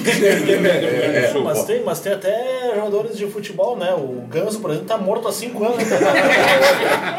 Tô fazendo até vídeo dele. Só dois é mais fácil, só puxa ela pra uma selfie, já com o morto então, pá, já era. Fica aí a minha crítica a Paulo Henrique Ganso. É, inclusive, eu só queria mandar um abraço pro Cortez, lateral do, do Grêmio. Joga de eterno, parece que tá morto. Vai. Aí depois tem as provas artísticas, que é bem parecido com os peões, então, né? As meninas têm que fazer uma prova oral, que é, é sorteado 15 minutos antes, um tema livre. E aí elas têm que discorrer sobre esse tema, né? Geralmente tem uma pergunta, elas precisam responder essa pergunta, né? São temas ligados ao tradicionalismo. Já aconteceu da pessoa, tipo, não saber o que falar? Sim. Já, muitas e Já, muitas e muitas muitas vezes. Tem temas que são esdrúxulos, tá? Ah, que são absurdos, assim, e que tu não sabe o que falar. Ou a pessoa só dá aquela enroladinha e. Pá. Tu vê que não sabe, tá só Acontecia o... comigo na escola Não, mas direto. assim. a, a comissão, a comissão tá preparada, tá preparada, sempre é uma comissão preparada para poder avaliar isso. Se ela tá enrolando ou não. Ah, entendi. E aí, ah, depois ela tem que escolher, então, entre declamar, cantar ou tocar um instrumento. E aí ela tem também que dançar uma dança tradicional e uma dança de salão. Qual que é a diferença de dança tradicional e dança de salão? Ah, tá. Ah. A dança tradicional são aquelas danças que constam no manual de danças tradicionais, que é pezinho, maçanico, Ah, ah, entendi. chimarrita, essas danças. As danças de salão são as danças de baile, que a gente dança no baile. Chama vaneira, É, chama vaneira, shot. shot, chamamé, milonga, bugio. Essas danças são danças de salão. Entendi. Outra coisa, né? Ano passado eu fui numa formatura em Porto Alegre e começou, ah, daí ia começar a festa e daí eu falei, por burrice, né? Ah, Era uma, era uma formatura de uma amiga da Pri, então teoricamente, né, estava ligado ao CTG, ao MTG, etc. E daí eu falei, vai começar a festa, então vai tocar aquele vaneirão dos velhos. Só levantou, gurizada, e lotou o salão e gira pra cá e ia de se apavorar e eu me arrepiei de novo. o, o troço bonito quando é bem dançado, assim, sabe? E é de bom dançar, velho. Daí eu até falei pra ele que, olha só, nas festas que eu frequento, o vaneirão não é dos velhos. E geralmente toca mais isso do que outras músicas, porque o pessoal realmente gosta de dançar. E é tem, tem uma dança, eu até fui no show do César Oliveira e Rogério Melo, que teve ano passado, que foi na Casa da Cultura, que foi uma gravação que eles estavam fazendo ali. Um DVD? Não era um DVD, mas é- era um projeto deles que era de música mais folclórica. E eles chamaram, se não me engano, Ronda Charrua, posso estar enganado, pra dançar. Até se não for, me desculpem. E eles dançaram uma dança com um lenço, Tirana do Lenço, talvez? pode ser, que é um, é um casal que dança. Isso, então é a Tirana do Lenço. Ah, é, a Tirana do Lenço ela é uma dança com significado, com uma história por trás, digamos assim. Porque existem as partes de avanço e as partes de separação. Então ela representa um namoro. É isso aí né? mesmo. é. Então tu vai indo com o lenço, tímido e tal, daí tu, se- tu vai, tu chega mais perto, aí tu vai fazer um serandeio pra se mostrar, né? Um sapateio pra se mostrar. E aí a prenda pensa melhor, então volta cada um pro seu lugar, se afasta de novo. Daí tem a aproximação do lenço pelo peão, então o peão vai na direção da prenda, oferece o lenço pra ela, e aí vai trazendo a prenda pelo lenço. E aí ah, eles acabam se separando de novo, então tem a aproximação do lenço pela prenda, a prenda vem até o peão, oferece o lenço, se aproximam, e no final tem o encontro. Então eles ah, são os nomes mesmo das partes da dança, né? O encontro, onde eles fazem uma evolução juntos, dançam alegres, enfim, porque é a finalização da dança onde eles ficariam juntos nesse caso. E se tu for parar pra observar bem a dança, eles não se tocam em nenhum momento. Eles só se, ah, só por meio do lenço, né? Lenço. Então eles só se tocam as mãos no último acorde da música. Porque é quando ocorre o encontro realmente. Cara, Qual, qual que é a dança que tu acha mais bonita da. Tirando do lenço. Tá, e qual que é aquela dança que um, que um peão dança com duas prendas? É o shot de duas damas. É bem interessante. É muito legal. É muito legal. Porque é uma representação de que nos bailes antigamente, quando não existia ah, peões suficientes para dançar com todas as mulheres, um peão dançava com duas prendas, né? Então, Acontece é o muito hoje em dia também. volta e Os talaricos aí sempre tem um. Ah, um abraço aí pro Vitão. E outro pro Mauro Icardi. Eu queria. ah, o, o pau de fitas é muito legal também. É bonito de se ver. É bonito. Pau de fitas. É muito bonito. O pau de fitas, então, É lindo, é, existe é um, um- como se fosse um tronco, né? Cheio de fitas, onde eles fazem evoluções com as fitas e eles ah, vão fazendo desenhos. Mas essa.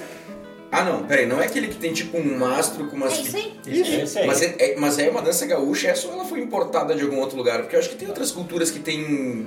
Eles dizem que ela tem como se fosse uma, uma origem celta, digamos assim. Ah, pode de ser. alguma festividade relacionada às árvores, alguma coisa assim, Ah, né? Que ela teria ser. uma origem. Porque eu, é, eu já vi isso em algum filme de alguma Mas coisa. do jeito que é feita aqui, acho que só Ah, aqui. sim, sim, sim. É Sim. muito legal. Lindo, velho. Bom, procurem Ti- Tirana.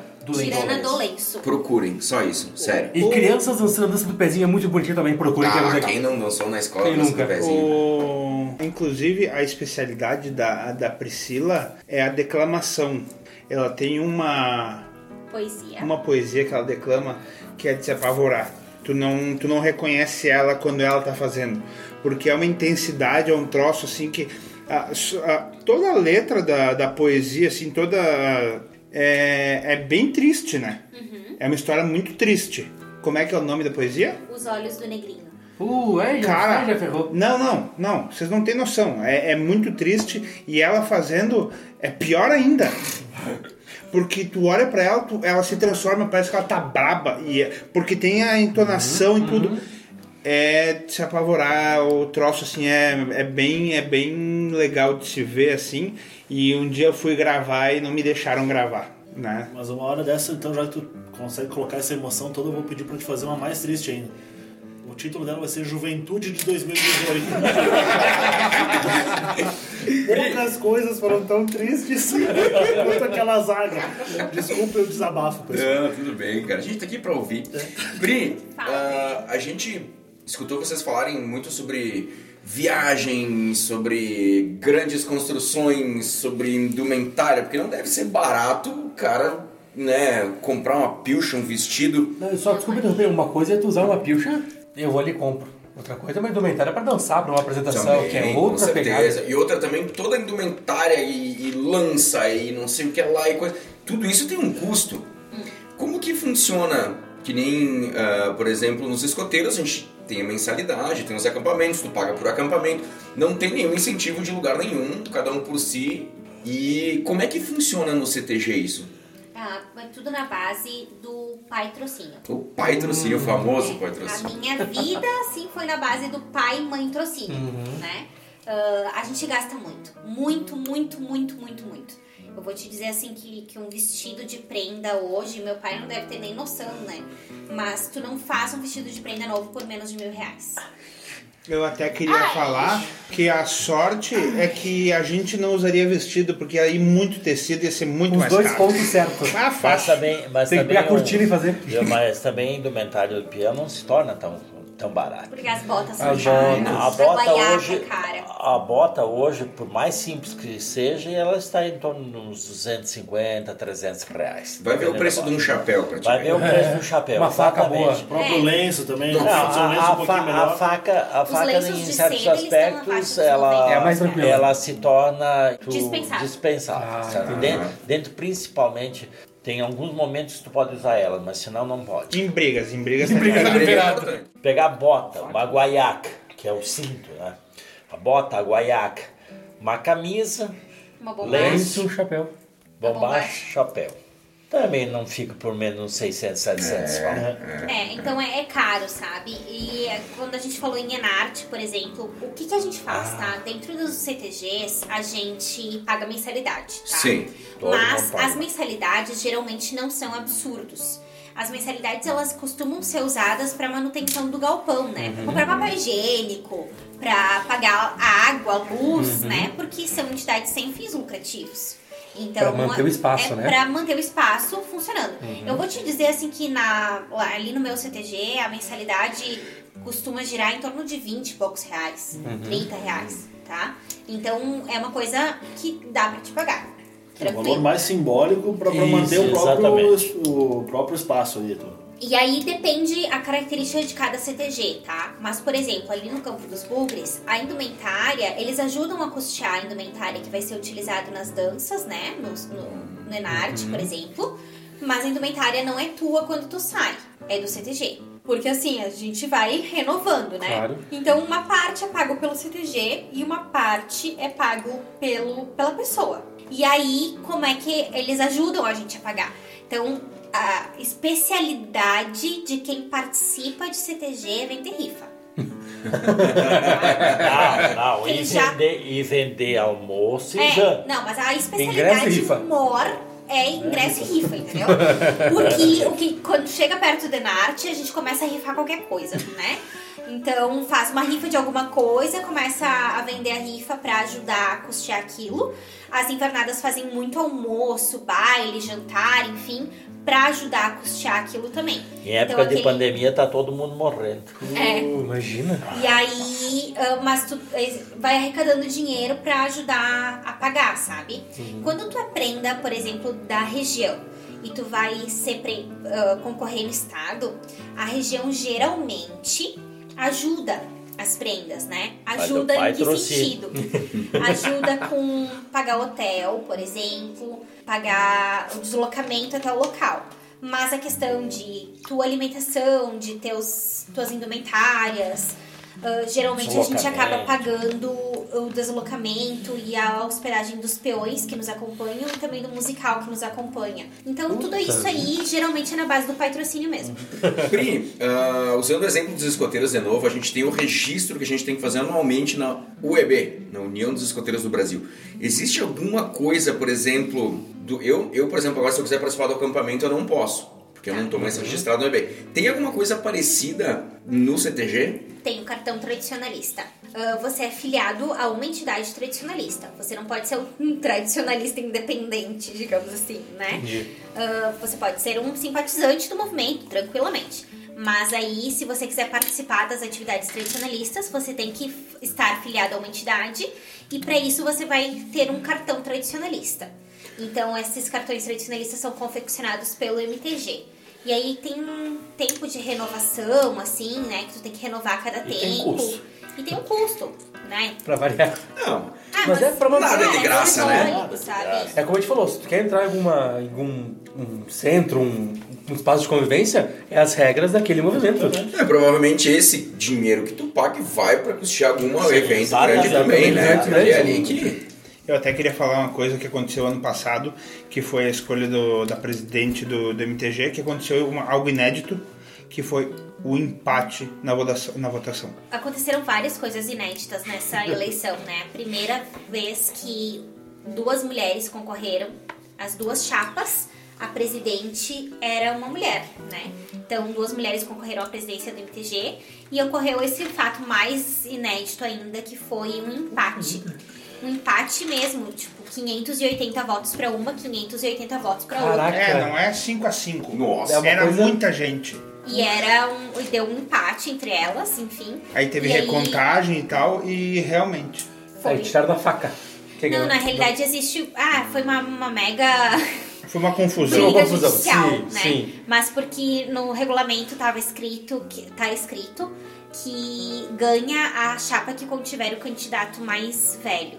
E De aí, idade ou de movimento de, idade, va- elegibilidades? de idade. E aí o que que acontece? A gente entende dentro do, do regulamento que a chapa é todos os conselheiros que vão estar nominados ali. Então foi pego a chapa que continha o conselheiro mais velho e foi dado vitória para aquela chapa. A outra chapa foi lá e entrou na justiça com uma liminar, dizendo que a presidente era mais velha do que a outra presidente. E aí eles acabaram ganhando a liminar judicial, que foi contra o estatuto do MTG. E aí eles estão aí na presidência do MTG. Seu Rubens, Pri, eh, a gente conhece o- a base da culinária nossa ali, né? O churrasco, o próprio chimarrão, etc, né? Mas o que mais, que outros pratos típicos, assim, vocês consideram tipicamente gaúchos de fato, assim? É Porque, ah, beleza, churrasco e chimarrão todo mundo sabe, mas o que, que é mais... mais- Eu tenho um que eu sempre pergunto pra Pipa que eu sempre esqueço esse nome.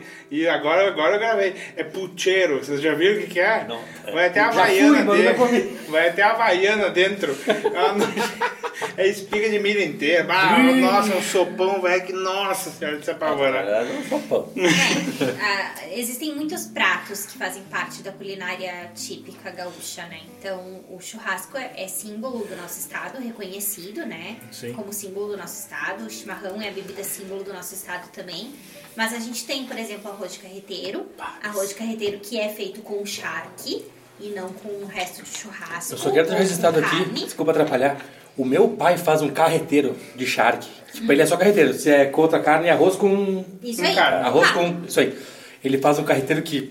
Sem explicação, o melhor que eu já comi na minha vida. E aí a gente tem então o arroz de carreteiro, que é um, um prato muito típico da culinária gaúcha. A gente tem outros pratos, como a quirera, por exemplo, né?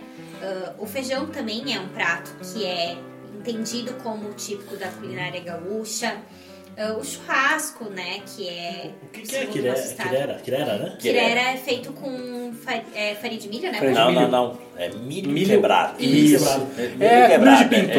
É, é milho. Comida de pinto. É, mas Eu gosto. sou louco por fandango que nem pinto por quirera. Aí, Exatamente. Que- Chame tá. Mas a, a quirela, na, na realidade, ela é, é aquele quebradinho, mas daí vai carne de porco, é feito. É um- é isso aí. E eu Um adoro. luxo. Um tempero verde. É, e, depois disso ainda tem, tem algumas que são mais assim, que ele estava falando, é o pucheiro. Pucheiro, na realidade, é um sopão. O é um que sopão tem, vamos- carne ali e bota ali dentro. Depois, depois além do, sop- do, disso aí, tem também o que eles chamam de vaca atolada. Eu ia falar agora. Tem o Eu falei- entrever. O pirata até me mandou perguntar se a ovelha na bota é típica gaúcha. Não. Tu não sabe como é que é. deixa, deixa assim, deixa assim. É agora que tu falou a ovelha realmente a ovelha ela é ela é como o, o gado para nós é coisa é comida típica no churrasco o churrasco de ovelha principalmente na campanha gaúcha ele é muito mais difundido a ovelha do que a res o gado porque lá se usava muito o coisa, a ovelha ela é muito difundida. Aqui para nós na serra, ela não é tanto. Também tem tem o, o coisa agora. Na campanha ela é muito difundida. E depois disso então tem uh, kibeb, é um outro prato que é feito com, com abóbora, com moranga ali. É um eu não vou saber te explicar direito, mas é uma moranga que eles vão mexendo, mexendo até que vira um- uma papa. Tipo um purê, um... É, exatamente. Tipo, tipo E a, gen- a gente tem doces também, sabe? Que são considerados como Tem. doces tradicionais. Ah, mas é aqueles doces, por exemplo, doce de gila, aquele doce Bom de Jesus. abóbora, né? Doce. ah, A gente Doce- vai ter. Doce de gila, Como é que é? pega uma folha A4 e mastiga, não gosto de nada. ah, a gente vai ter também ambrosia. Ah, esse melhor tipo- sobremesa. esse Chico tipo de balanceado. assim, né? Que são, são doces típicos também. A culinária gaúcha ela é muito rica. E como nós somos um povo multicultural, dentro do próprio Rio Grande do Sul a gente tem influência de muitas etnias. Então a- as, as etnias acabam influenciando. Então a gente vai ter muita influência dos alemães, a gente vai ter muita influência dos italianos, enfim, né, dos portugueses. Isso tudo vai influenciando a nossa culinária. Eu vi uma frase muito legal dessa pluralidade do gaúcho, que ser gaúcho é um estado de espírito. É não necessariamente se tu nasceu. É bacana assim. Até aproveitando e pegando o gancho da- dessa multiculturalidade do, do gaúcho, né? Ah, a gente comentou antes ah, um pouco da, da, da própria influência do italiano aqui mais na serra, do, do alemão também na região mais ah, do, Vale dos dos vales, Sinos. dos sinos, exatamente. E eu quero falar exatamente agora sobre a, a parte fronteiriça mesmo. Existe uma certa rivalidade entre Brasil e Argentina pela questão, eu digo Brasil no, no, como nação, né? Uhum. Pela questão muito de futebol, basicamente, né? Mas como é que é a questão, do, como que o gaúcho enxerga o argentino e o uruguaio, por exemplo? Ele enxerga ele como uma espécie de, de irmão, ele enxerga como uma espécie de rival, como é que ele que, que se enxerga assim o Na realidade, os povos ali del Plata, que a gente chama, né, ali da, da fronteira, que os argentinos, o- os uruguaios e, o- e os brasileiros, os rio-grandenses, eles acabam sendo quase todos irmanados, né? Tanto que é, é muito influenciado. ah, a gen- a gente foi muito influenciado pelos uruguaios e pelos argentinos e é até hoje. Então acaba sendo uma relação um pouco diferente dos povos fronteiriços ali ah, do que a relação que a gente tem enquanto nação Brasil-Argentina, né? Até aproveitando, tinha uma. eh, Eu fiz essa, essa pergunta e nesse meio tempo eu encontrei uma música chamada Milonga de Três Bandeiras, que fala exatamente, né? É essa- do, do filho do, Ney, do Junei Bertucci. Isso, que é uma, cara, é linda essa letra, tá olhando que ela é em espanhol, mas é maravilhosa. E tem uma parte sensacional que é Pero ele jamás morirá. Gaúcho não pode, não pode morir. Es ayer e por venir lo que fue y lo que vendrá. La lancerchiripa podrán quedar en el repecho, pero libertad y derecho, dignidad y gauchería, el patriotismo y la hombría los guardamos en el pecho. É, perdoe meu espanhol, que não é grande coisa? Vamos pegar o gancho então do, dessa música do grande e vamos entrar na, na parte das músicas um pouquinho. Ah, tem uma grande diferença, inclusive deu muita confusão em CTGs um tempo atrás, esse negócio da música gaúcha, de ser quase um- al- algumas bandas só, só diferenciavam uma banda de sertanejo universitário porque eles estavam pilchados. Porque é o tipo de música que eles faziam. Tinha alguns CTGs que proibiram, inclusive, desses caras tocar uma Tinha época, não foi? music, né? Tinha music. Tinha Music. Uh, Pri, conta pra gente um pouquinho so- sobre, sobre todo esse, esse mundo. Porque existe a música tradicionalista, que é, que é um pouquinho mais refinada, né? Aquela coisa mais Yamandu Costa, né? Aquela coisa mais Isso. bonita. Existe a música gaúcha, os serranos, existem né, os monarcas, demais também. Tem a Che Music também. Conta um pouquinho pra gente desse universo musical.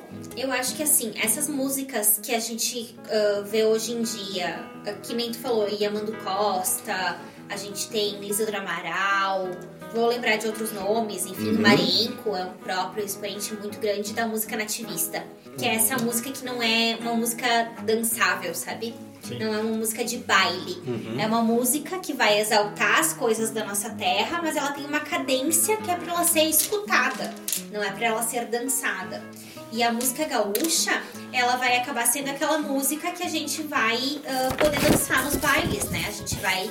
Aquilo que a gente chama de danças gaúchas de salão. Então são músicas que a gente vai acabar tendo ritmos pra gente dançar. Ah, e essa questão da Tia Music, nossa, isso deu um- já muita polêmica, muita confusão. Eu vou, eu vou falar a minha opinião bem particular, tá? Eu acho que a gente falou muito sobre isso, mas existe lugar pra tudo. Ah, se dentro do CTG existem as regras de que ali dentro se toca música gaúcha, não entra Tia Music, beleza? Ah, então eu sou contra a Tia Music. Não, eu não sou contra a Tia Music. Eu acho que tudo aquilo que puder elevar a nossa cultura e ajudar a difundir a cultura para outros lugares é louvável e tem que acontecer. Mas tem lugar e lugar para as coisas. Eu não vou tocar funk dentro da igreja, né? perfeito. Por que, que ninguém questiona que não se toca funk dentro da igreja? Porque há, sei lá, uma tradição arraigada, enfim. Então por que, que a gente tem que tocar sertanejo universitário dentro do CTG? Só porque eles estão vestidos como se estivessem pilchados, né? Porque as pilchas deles não são exatamente pilchas. Mas ah, eu acho que é, é bem essa relação, né? Mas eu acho que há, há alguns anos atrás, quando começou a surgir essa coisa de internet, a gente tinha muito medo que a internet, que, que a modernidade fosse matar o tradicionalismo, né? A tradição gaúcha. E aí hoje a gente vê que são grandes aliados. Porque no meio dessa pandemia louca que a gente tá vivendo, ah, a gente tá fazendo muita live, tá fazendo muita transmissão ao vivo, enfim, muita coisa que a gente tá fazendo e que a gente tá tendo a tecnologia como aliado. E aí eu acho que a gente tem que fortalecer, sabe? A Tia Music nos ajuda a, a expandir a botar pra fora do Rio Grande do Sul, pra fora do Brasil a nossa cultura legal. Vamos, vamos incentivar os caras a fazerem isso. Só que a gente tem um problema muito sério para expandir isso, né? Por causa das palavras e frases, etc, né? Então eu vou puxar rapidinho aqui.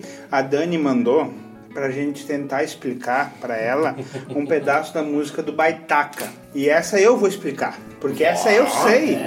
essa eu sei. Galo tá? velho. E daí depois a gente larga umas duas, três pra Pri e pro seu Rubens darem explicada pra nós. Então eu vou pegar duas estrofezinhas do Baitaca, do fundo da grota, que essa aí foi pro Brasil inteiro, porque né? o Gustavo Expandiu. Lima É. e todo E fizeram crescer- e confusão. né?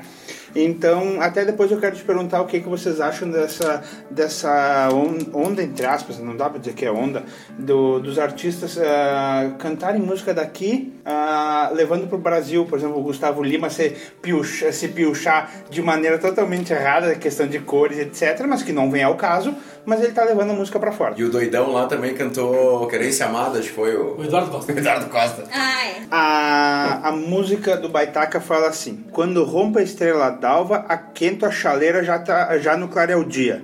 Meu pingo de arreio relincha na estrebaria, enquanto uma saracura vai cantando empoleirada. Escuto o grito do sorro e lá no piquete relincha o potro, o potro tordilho. Na boca da noite me aparece um zorrilho, vem mijar perto de casa pra indicar gua- guaipecada. Então o que, que ele diz? Vamos lá. Quando a, a estrela d'alva é Vênus, tá? Então quando o Vênus aparece no céu, ele começa a esquentar a água porque já vai começar a clarear o dia, né? Já vai começar a, a nascer o dia. E o cavalo já tá relinchando lá na, na estrebaria, já tá, já tá em- Preparado, gritando. tá? Enquanto uma saracura, que é uma ave, tá no, num puleiro chamando, enchendo o saco também por causa da, da luz, né? Da claridade. Escuta o grito do sorro. Sorro é uma raposa. Aí, ó. Aí, ó. Daí que vem a frase, tem sorro nessa trampa. E lá no piquete, relincha o potro tordilho, um cavalo relinchando. Da raça Tordilho. Tordilho. Não, não é da raça. É É, belagem. É a. Pelagem. Isso aí. Na boca da noite me aparece um zorrilho, que é um bicho como se fosse um gambá. Gambá que fede que é um... Se ele mijar em ti, tu pode pôr fora a roupa. Botar fogo. Se possível, tu põe fora a pessoa junto. Isso, não. Vem mijar perto de casa, então o cheiro, pra indicar que eu guai pecada, pra encher o saco dos cachorros. Então tá traduzida a parte do. do... Aí, ó. Aí eu aproveito e já pergunto pra Pri pra ela explicar algumas coisas, né? Por exemplo, canto alegretense, né? Tem uma, uma, uma partezinha bem complicadinha ali, né? Como é que é o do canto alegretense? Flor de tuna, camotim de meu campeiro. Pedra moura das quebradas do Ian. Então vamos lá. Uh, flor de tuna é uma flor que nasce num cacto, né? É, da família das cactáceas. Tô ligado. E aí é uma flor uh, rosa, vermelha, enfim, que vai Belíssima, nascer por no sinal. Belíssima. E que tem bastante na região da campanha, né? Vai nascer bastante na região da campanha. Então, flor de tuna, é isso aí. Camotim é um tipo de abelha, uma, uma abelha tipo selvagem, assim, né? Então, ela vai fazer um mel campeiro. Camotim de mel campeiro. Pedra moura, a mouro é vermelho, né? Então, as pedras vermelhas das quebradas do Inhanduí, que é um rio. Então, se tu for naquele rio, eles têm. A, a terra é vermelha naquela Uhum. região, né? Aquela terra bem vermelha. Então, se tu for lá, tu vai ver que as pedras que estão ao redor do rio são vermelhas. Então, pedra moura das quebradas do Inhanduí. Aí, ó. Mas tem outras, sair. tem outras. Tá lá. Pra bailar de colatada. Tem explicação, tem explicação. Agora, tem agora tem uma explicação que ela não. Não é assim, ó. Ah, não é bem assim. Porque na realidade, se for explicar isso, a gente tem que explicar o seguinte: esse é um baile de moça muito faceira. Ok, ok. Ok? Que a gente. Que a gente. Eu vou ser mais clara. explicação. Pode falar, aqui não tem problema. Baile de colatada, antigamente, eram os bailes que aconteciam na zona. Chinaredo. Chinaria. Baile de Chinaredo. E a China grande? A China nunca mais viu. E, e esses bailes, ah, a característica principal desse baile decolatada é que as mulheres dançavam nuas da cintura pra cima. Qual que é o endereço mesmo? Então era é, é isso que significa pra bailar decolatada. Puta merda. Sinto um baile, sinto um cheiro, né? E aí eu acho que as pessoas. ah, é uma música que se popularizou muito, ela tem um ritmo muito bom de se dançar, enfim, ela é uma música alegre pra cima, né? Só que as pessoas cantam e as pessoas Como se dançam fosse- como se fosse tipo um baile, sei lá, De família respeitoso. isso. E as pessoas não têm nem noção do que aquilo significa, né? Vou tirar e tirar mais A linda. partir de agora você sabe. E tu tem mais algum exemplo desse tipo de tradução, De assim? música, de, assim, que... de coisa que o pessoal não entende fora daqui? Não, E muitas vezes nem aqui, o pessoal. tem muita frase que a É gente que tem mesmo. muitas coisas que elas são muito abreviadas, porque tem o pessoal principalmente do interior, nós fomos. Nós Fumo, meu pai? Mas Ah, meu fumo, pai? Mas fumo. É, Então, o, o português ali, ele é abreviado. Mas tem algumas palavras que, que saem bem assim, bem tranquila. Aquela dos três anteontem. Nós fomos, nós voltemos, nós prosiemos. Essa coisa de, de- é, Não sei se é do campo, né? Das pessoas do É, campo. Mas, é- mas é uma linguagem isso. que eles abreviam. Por exemplo, alguém falou nós fomos. Eu acho que entendi que nós fomos. Mas fumo. É, então são, são algumas palavras bastante abreviadas no cotidiano. São os né? regionalismos, né? É. O próprio interior de Minas Gerais, por exemplo, é um idioma Exatamente. muito diferente do idioma do Nordeste E daqui. é, e do nosso aqui, é bem. Ah, até ah, eu falei do Gustavo Lima, ele cantou no, no Planeta Atlântida esse ano e ele cantou as músicas, o hino rio-grandense, etc. E eu achei muito legal e eu lembro de ter chego na casa, na casa da Pri e mostrar para ela, olha que legal o Gustavo Lima cantando piochado. E como ela é de indumentária, ela Ela achou aquilo, achou aquilo um negócio. Claro, a música, o hino, etc, show, Acho louvável. mas ele estava de bombacha brilhosa, dourada. Puta Duas, merda. três coisas erradas na mesma, numa peça de roupa. É, Não, se não me engano, não pode ser dourado, não pode ser brilhoso, não sei o que. Então, E tão apertada que se dá o peito rasga a bolacha, né, velho? Não, assim, ó, eu- o que eu falei pra ele é, ele não tava piochado. Acho louvável a atitude dele, acho muito legal essa valorização que a gente tá tendo do nosso regional por meio dos cantores sertanejos, que também são cantores regionais, Sim, né? sim. Então eles estão valorizando esse regionalismo das diversas regiões do país. Acho muito legal isso. Ah, mas assim, ele tava, sei lá, fantasiado, de Fantasiado. gaúcho, né? Fantasiada de gaúcho. Piochado não dá pra gente dizer. E mas isso acho acontece no acho Rio Grande do Sul legal. também, né? Isso acontece no Rio Grande do Sul. Ah, os porque- gaúchos de apartamento? Ah, é, a, a gente diz aqui lá, o cara é gaúcho de apartamento. Só que para isso a gente precisa também saber que nem todo mundo tem esse conhecimento. Sim. Nós estamos falando aqui e a gente tem, ah, tem alguma, algumas horas de estrada dentro de, do, do tradicionalismo onde se aprende aquilo que é o correto. Agora, não dá para pegar e jogar tudo fora e dizer, não, mas aquele cara não sabe se piochar.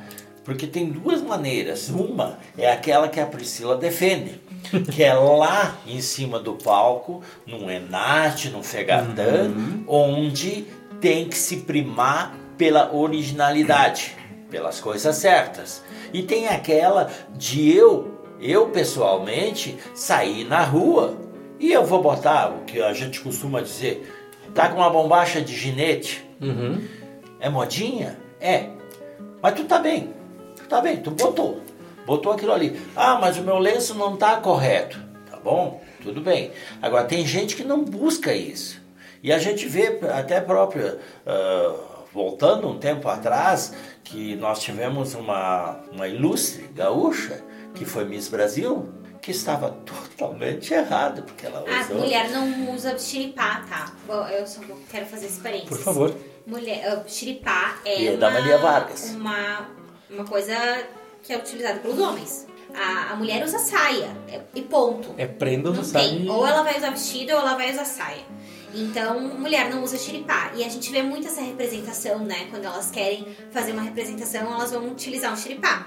Ah, é errado, mas tá valorizando a cultura. Beleza, vamos incentivar. E só ah, eu lembrei de uma coisa que, às vezes, essas questões das, das músicas, pra mim, elas são óbvias. E aí eu, às vezes, converso com as pessoas e eu percebo que para as outras pessoas, às vezes, não são. Então, por exemplo, mate ajujado. Né? Não Tem sei. uma música do Ajujado de maçanilha. Ajujado de maçanilha. É porque o que, o que a gente chama de Misturado. jujos do mate? É quando tu coloca na erva mate chás. Então, maçanilha é camomila, né? E aí tu vai ajujar o mate com maçanilha. Tu vai colocar um pouquinho de camomila, de chá no mate, né? Então, é mate jujado ou jujos do mate. Pra mim é uma coisa óbvia, sabe? Sim, que sim. nem... Mas às vezes a gente tá conversando com as pessoas e a gente percebe que pros outros não é óbvio. Até tem. Eu sou muito fã do César Oliveira Rogério Melo. Fui em trocentos shows dele. e Eu sei que um dos caras que faz as letras é o tal do Rogério Villagrán, acho que Isso é. aí. E ele é um cara que mora e vive aquilo. É que nem o próprio Mano Lima. O que ele escreve é o que ele viveu. E tu consegue sentir a diferença na letra, né? Sim. É uma coisa absurda. Tu pegar a letra de alguém que tu sabe que não é um cara que viveu no campo, que é um cara mais. Tipo eu assim. é, mais tinha um apartamento de cidade, apartamento. do que um coisa incrível. E eh, sabe que existe ah, dois tipos de músicas, assim, dessas nativistas que eu acho muito legais. Então tem essa pegada mais do campo mesmo, que traz essa vivência do campo. E tem umas músicas que elas são mais românticas, sei lá, elas são mais bonitas, sabe? Umas valsas bonitas, umas coisas assim. Então tem um artista aqui de Caxias, que é nosso amigo, assim, e, e eu admiro muito o trabalho dele, que é o Fábio Soares, que a gente chama de Fabinho, né? E, e ele, faz tem aula, músicas... ele faz. Desculpa interromper. Aham. Mas conheci ele lá do Campus 8, trabalha no Campus 8 da UX, ele Isso faz aí. faculdade de música É. lá. O cara é simpatia, o cara é sensacional. Ele é muito legal, o Fabinho, e ele. hum, Então ele escreveu uma música que eu acho uma, uma música muito bonita, que é Assim Deus Fez a Lua, acho que é o nome. Eu vou procurar direitinho o nome da, da música. Mas o que ele fala, né? Quem sabe o, o pintor do universo, quando fez a imagem tua, roubou um pedacinho dos teus olhos e pôs no céu no lugar da lua. Então ele escreve umas músicas mais românticas, assim. Eu acho muito legal essa, essa outra vertente, sabe? Muito legal mesmo. Será que o Baitaca também, ah, ele escreve as letras dele com base no que ele vive? Que eu queria saber onde é que aconteceu a história do Tico Louco. Agora, Olha. agora que vocês estão falando de música, eu, eu vou tentar voltar um pouquinho. Eu, eu o- ouvi, e quem, quem conhece e ouviu as músicas de Chiru Missioneiro, meio bandalheira, certo? Agora, se alguém, se alguém tiver oportunidade de ouvir uma música que esse cara fez, uma das primeiras músicas que esse cara fez, é, ela diz mais ou menos assim: Dizem que os caudilhos não existem mais, que se foram embora com nossos avós. Ouçam essa letra. Fantástica. Eu vou aproveitar o gancho do, seu Rubens e eu vou fazer uma pergunta pra cada um aqui. Provavelmente cada um tem a sua música gaúcha preferida. Gaúcha, tradicionalista, enfim, preferida. Seu Rubens, começando pelo senhor. Se o senhor tivesse botar no top 1 da sua lista uma música, qual seria? Olha, eu ainda fico com querência mate. O sino. Zaca. E vou de lembranças do Porcabé. Oh, Baita música. Ah, cara, é aquela coisa. Varia, né? De tempo pra Varia. tempo. vareia, vareia. Mas no momento, cara, uma música gaúcha que eu tô- tenho ouvido bastante e que pra mim tá significando muito é Meu Pai, do Mano Lima. Cara, música Cara, sensacional. eu pra mim, eu não posso escolher outra senão veterano do Leopoldo Raciel. Ah, com certeza. Essa Tu primeiro, a Pri é a última, que é A especialista. Pri é a última, Claro, que ela é especialista? Isso. pode ser? Então eu vou Sou falar a time. minha. Do Marenco, quem nunca ouviu, Os Silêncios das Janelas do Povoado. É a história de, um, de uns matador de aluguel. Bah, é depois me demais. boa, brava. E hoje eu tava vindo pra cá e tava ouvindo falou? a música que o cara vai matar o cavalo. Florência afia a faca pra sangar seu cavalo. Ah. É foda. muito Essa triste triste, essa cara. música. Muito triste. Poncho molhado também é triste. Poncho molhado é pra Tá acabar. louco. Pri. Pri, agora é contigo. Tu me olhou e fez que não com a cabeça, mas. Eu acho que eu não consigo te eleger uma música. Mas uma. um, Três então. Eu gosto muito de Destinos do Marenco, que é aquela que abriu, Hum. Que abriu hoje o programa. né, o verso aquele que foi falado. Eu gosto muito de Pra o Meu Consumo, do Marenco, que eu acho que é uma, uma baita música. Uma música que ela é linda e ninguém falou aqui, tá? Que eu vou falar, que me trouxe muitos problemas quando eu era pequeno no colégio. O hino rio-grandense. Em toda a aula de história, a professora Conceição entrava na aula, a gente começava a cantar e a gente era expulso da sala. toda a aula. Vou dizer um verso de uma música do Mano Lima que ele fala assim, ó. Amigo, bote outro trago e saiba porque eu pelhei. Foi porque os homens mudaram e se acadelaram e eu não acompanhei. É um homem fora do tempo do Mano Lima. Essa música Então- é um hino pra mim. Se eu posso falar, então, tem uma que lembra muito o namoro dos meus avós. Meu pai me Jesus contou, Cristo. Que é na casa do Bacariano com o dos Bertucci. Namoro dos meus avós. Cara, tem muita coisa boa. Tá louco, velho. Tem muita não, coisa tem, boa. tem músicas Ah, fantásticas, assim. Eu, eu não consigo nem, sabe, eleger três, digamos assim. Porque. Tem vozes é, E eu tenho fases dentro do tradicionalismo Ah. gaúcho, né? Porque eu participo desde os quatro anos de idade. Então a gente diz que as músicas que a gente escutava na nossa adolescência são músicas que nem se toca mais. Ah, por exemplo, na minha época, Tia Garotos não era Tia Music. E Tia Garotos tocava, fazia algumas músicas assim que, pra nós, que era tem gurizada, eram umas músicas maravilhosas, assim, né? Então, ah, eu acho que são, são lembranças de, de quando eu era mais nova e que foram crescendo junto comigo, né? Ah, essa questão do Marenco, do César Oliveira, Rogério Melo, Lisandro Amaral vieram depois, né? Eu gosto. Ah, eu esqueci. Eu tenho uma música preferida. Ah, então, por favor. Morena, do Jairo Lambari Fernandes. Jairo Lambari. Uh, Jairo Lambari Fernandes é um, pra mim, um artista fora de série. E Morena é uma música maravilhosa. E já que nós estamos na Serra, Serrano, sim senhor dos Serranos, né? Ah, eu acho uma música muito É legal. muito linda, né? Então, pessoal, falaram bastante sobre o movimento, os prós e um pouco dos contras, dos valores também. Mas para vocês, o porquê participar do movimento tradicionalista é importante? Eu acho que o movimento tradicionalista gaúcho, ele ainda está muito protegido, muito bem protegido. Ah, a gente sabe que a gente tem muitas mazelas hoje em dia, né? Porque que chegam principalmente nos jovens, que estão mais abertos, enfim. E eu acho que dentro do CTG, eu não digo que é um ambiente imune a tudo, né? Porque não é. E a gente sabe que não existe. Mas é uma sociedade onde ah, existem valores que ainda tem dentro dessa sociedade. Aquela questão que eu falei pra vocês que eu acho muito importante do convívio das gerações, de escutar os mais velhos, das pessoas crescerem juntas, né? Eu acho que isso é muito legal. Dentro do CTG, eu vejo o CTG mais ou menos como um grupo de escoteiros, né? Ah, dentro do CTG, se tu, teu pai e tua mãe não podem acompanhar, sempre vai ter alguém, um outro pai, uma outra mãe que vai tomar conta de ti. Se tu vai precisar ir para um rodeio, enfim. Então a gente forma realmente, de fato, e não é clichê, família tradicionalista. Né? As pessoas se reconhecem como família dentro do movimento tradicionalista gaúcho. Então eu acho que esse é o principal motivo para te fazer parte de uma entidade tradicionalista. É tu poder ver florescer ainda esses valores que não estão mais presentes dentro da sociedade. E tu conseguir aprender algumas coisas que não se aprendem nos bancos escolares. E eu sei disso, porque eu sou professora. Então eu sei que a gente não consegue ensinar isso para os alunos. Que são noções de civismo, de hierarquia, de respeito à palavra empenhada, que são os valores originais do povo gaúcho, né? Eu acho que tudo isso ainda é cultuado dentro do CTG e é muito legal. Sabe que ontem eu participei de uma live até ah, e a gente estava falando sobre a influência do movimento tradicionalista na minha vida, né? E eu me lembrei de uma crônica que o jornalista Ciro Fabres escreveu no jornal Pioneiro em 31 de maio de 2006, quando eu ganhei o título de primeira prenda juvenil do Rio Grande do Sul. Ele falava então que o tradição no, no sentido da palavra, né, ela pode dar coceira, ela pode dar urticária, porque as pessoas pensam numa coisa imutável. E tradição ela é para ser imutável, digamos assim. E aí ele diz: onde entra Raul com a sua metamorfose ambulante, né? E aí ele vai dizer que a tradição ela precisa ser mantida, conservada, mas conservada com reciclagens, com intercâmbios.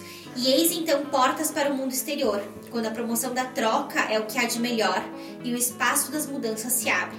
Então o tradicionalismo ele é ambiente, se não imune, bem protegido de uma série de mazelas do nosso tempo, em especial aquelas que atingem os jovens.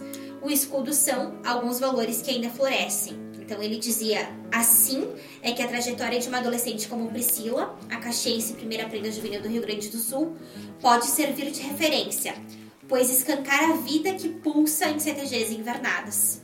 E aí a minha parte preferida é, todo dia, enquanto o mundo gira cada vez mais rápido, há milhares de jovens envolvidos no tradicionalismo, que cuidem também da valorização das diferenças de outras culturas, que estejam abertos a experiências e trocas. Mas como Priscila, eles estão instrumentalizados para encarar a vida e transformá-la para melhor.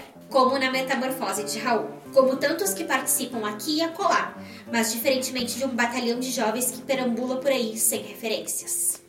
Muito bom. Muito bom. Como, como diria a música, leve as crianças para dentro dos CTGs, fazendo ver que tradição não é modismo, né? Seu Rubens, a palavra está com o senhor agora. Eu acho que toda a minha vida da, e da minha família foi pautada nisso. Os meus pais sempre foram, meu pai principalmente era um simpatizante de CTG. Tenho fotos até hoje, aí de 1930 por aí, meu pai jovem, com 13, 14 anos, onde meu, meu avô estava pilchado. Um italiano, um austríaco para ser mais exato, pilchado. Uma referência que ele buscou quando chegaram, quando os pais dele chegaram aqui. E dali para frente eu nunca fui uma pessoa atuante. Quando constituí minha família, meu filho tinha 7 para 8 anos. Um dia ele chegou em casa e me disse: Pai, eu quero fazer CTG. Eu disse: Bah, rapaz, não é bem assim. não, eu quero fazer, eu vou. Ele estava preocupado com a grana, na verdade. Aí eu vou. Tá, então vamos. Aí foi a minha primeira, a primeira entrada no CTG. E a partir daí eu segui meus filhos. Tudo que eu fiz eh, até hoje, eu acho que foi baseado em dar alguma coisa para eles, dar uma referência, um porto seguro. E eu acho que todos deveriam partir para isso. Porque, como a Priscila disse, lá eu vi que todos são iguais. Então eu cansei de sair, a Priscila é prova que nós cansamos de sair, encher o carro de crianças e eu ser responsável por crianças. Sair com os filhos dos outros, às vezes nem conhecia os pais, mas saía. Em toda a minha trajetória me deu condições de conhecer todo o Rio Grande do Sul praticamente. Alguns cantos que vocês nem imaginam a gente conheceu. tipo Vila Lângaro. Então, nós conhecemos bastante isso. E se eu tiver que dar um conselho para alguém, eu digo o seguinte: leve seus filhos. Não precisa ser adeptos assim daquele tipo, daquele tipo assim de chegar lá e ter e ser um ferrenho defensor daquilo, mas levem para conhecer. Tenho certeza, se vocês um dia levarem um filho lá, dificilmente ele vai se encaminhar em outro caminho, a não ser aquele que a Priscila dizia, o respeito pela palavra empenhada, o respeito da hierarquia pelos mais velhos. Isso eu tenho certeza que eles vão aprender lá. É, então acho que para finalizar, uma mensagem para quem quer entrar no CTG. Ah, eu acho que a mensagem é entrem no CTG. Façam parte do CTG. Vivenciem essa experiência. Se, se deem essa oportunidade. Porque vocês vão crescer muito. Eu não consigo separar a Priscila antes do CTG e depois do CTG, porque eu comecei muito nova. Mas eu tenho certeza que a minha personalidade foi formada dentro do CTG. E eu acho que eu fiz alguma, tô fazendo algumas coisas certas na minha vida, né? Eh, Tô bem encaminhada na vida. É, tirando o caso do Sotilha ali, mas tá, o resto tudo sim, tá tudo sim. bem, sim. Então eu acho que eu tô bem encaminhada, eu acho que foi o CTG que me deu essa, essa base norteadora, sabe? Pra eu conseguir realizar muitas coisas na minha vida, pra eu ter disciplina, obstinação, enfim, eu acho que o CTG me deu toda essa base. Então eu acho que o, o conselho é se deem essa oportunidade, se permitam. Eu acho que por que participar de um CTG? Acredito que para poder conhecer um pouquinho mais da nossa cultura e do nosso povo. Porque eu acredito que quem não conhece não sabe para onde vai mesmo. Povo que não tem virtude. Acaba por ser Acaba escravo. por ser escravo. É isso aí. Quem, ah, quem não sabe pra onde vai, não vai a lugar nenhum. E antes de sermos do mundo, ter- temos que ser regional. Então, primeiro a gente tem que conhecer aqui dentro quem a gente é na nossa essência, Pra depois a gente querer ir pra fora e querer ser do mundo, né? Chegamos no final de mais um programa. Eu quero agradecer a disponibilidade do meu amigo Grande, do Zaca, do Sotile, do seu Rubens, da Pri. Agradecer pela aula né? Aula, Tradicionalismo, aula total, aula aula. total. Agradecer também você que ouviu a gente até aqui, nossos apoiadores Start Invest Brasil, CT Pisos, Nema, Transportes e Comércios e a galera da banda Passo Incerto. Siga o Fio Desencapado Cast no Facebook e no Instagram, arroba Fio Desencapado Oficial. Você encontra a gente no YouTube, Deezer, Spotify, Castbox, Apple Podcast, Google Podcast, em todos os lugares. Agora eu vou passar a palavra para o meu amigo Grande. Então tá, pessoal, queria agradecer a todos os, os companheiros de bancada, mas a todos que estão nos ouvindo também, mas especialmente agradecer a, Pri e ao seu Rubens pela, como o Pump muito bem, muito bem falou, pela aula que nos deram sobre tradicionalismo e agradecer até no- no sentido mais pessoal, porque eu sempre fui um cara que, que gostou muito, eu sempre gostei muito de, de- da cultura gaúcha, mas nunca fui tão próximo dela assim, né? Claro que, como diz o nosso Mano Lima, tem o gaúcho da boca pra fora e o gaúcho do coração pra dentro, né? Então eu gostaria muito de agradecer, especialmente pelo, pelo, pela luz que vocês jogaram nessa questão pra mim, que, que tornou com muito mais sentido a cultura gaúcha do que eu tinha antes desse, dessas duas horas que nós conversamos aqui. Muito obrigado mesmo, forte abraço a todos. Então, agradecer aos quem está nos ouvindo pela paciência, como diria o nosso querido Falso Silva. Agradecer o pessoal que veio aqui, seu Rubens Pri. Meu, a família do meu pai sempre foi muito ligada ao tradicionalismo, mas mais como simpatizante, não tanto quanto CTG, enfim. Mas, é, e eles sempre trouxeram esse sentido de respeito, por ter essa cultura gaúcha mais próxima, sabe? Então, muito obrigado pela aula que fizeram pra gente e portas abertas, quando precisarem, quiserem, estão à disposição. Eu queria agradecer a quem está ouvindo a gente, né? Compartilhem com, com as pessoas, que eu acho que é um, eu acho que é um, vai ser um outro divisor, que o da maçonaria foi um divisor, esse aqui acho que vai ser outro divisor, vai ser, acho que vai espalhar muito isso aqui. Então sigam a gente, me sigam Edu Sotile no Instagram. Valeu. Eu queria agradecer em primeiro lugar pelo convite para estar aqui novamente contribuindo, né? Muito obrigada, então. Contem sempre comigo se eu puder dar a minha contribuição, eu sempre vou estar disponível. Vou começar a enviar várias sugestões de assuntos que eu sei falar, para que daí eu, vocês me chamam. como Excelente. convidado. Acho que é uma boa ideia, né? Excelente. Agradecer ao pessoal que ouviu, né? Pela, pela paciência, né? Ah, e dizer que se você é meu aluno e se você ouviu isso até o final, por gentileza, me fale, mande a prova, grave aí, me manda pelo WhatsApp que você vai ganhar uns pontinhos extras esse Seu Rubens, com o senhor, as palavras finais. Eu gostaria de agradecer também ao convite que vocês fizeram e dizer que para nós ser tradicionalista não é uma, uma honra, uma virtude. Para nós é um dever, porque nós temos essa missão de levar à frente o que a gente aprendeu e divulgar para todos.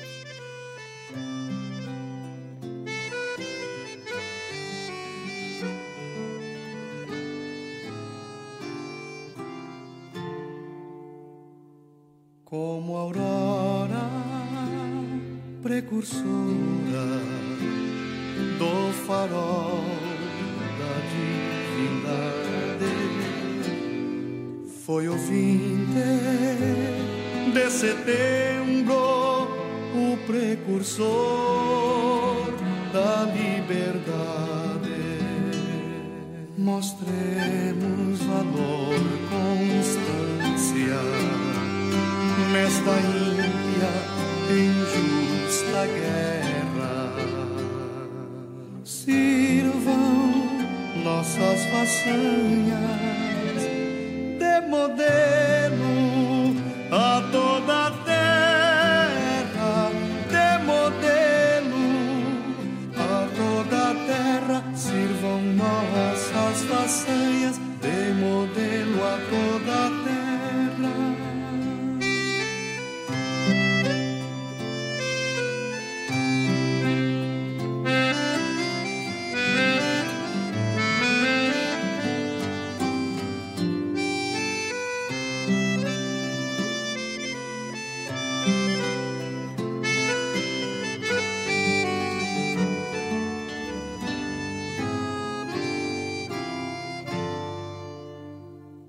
Mas não basta para ser livre, ser forte, aguerrido e bravo. Povo que não tem virtude acaba por ser escravo. Mostremos valor nesta ímpia injusta guerra. Sirvam nossas façanhas de modelo a toda a terra, de modelo a toda a terra. Sirvam nossas façanhas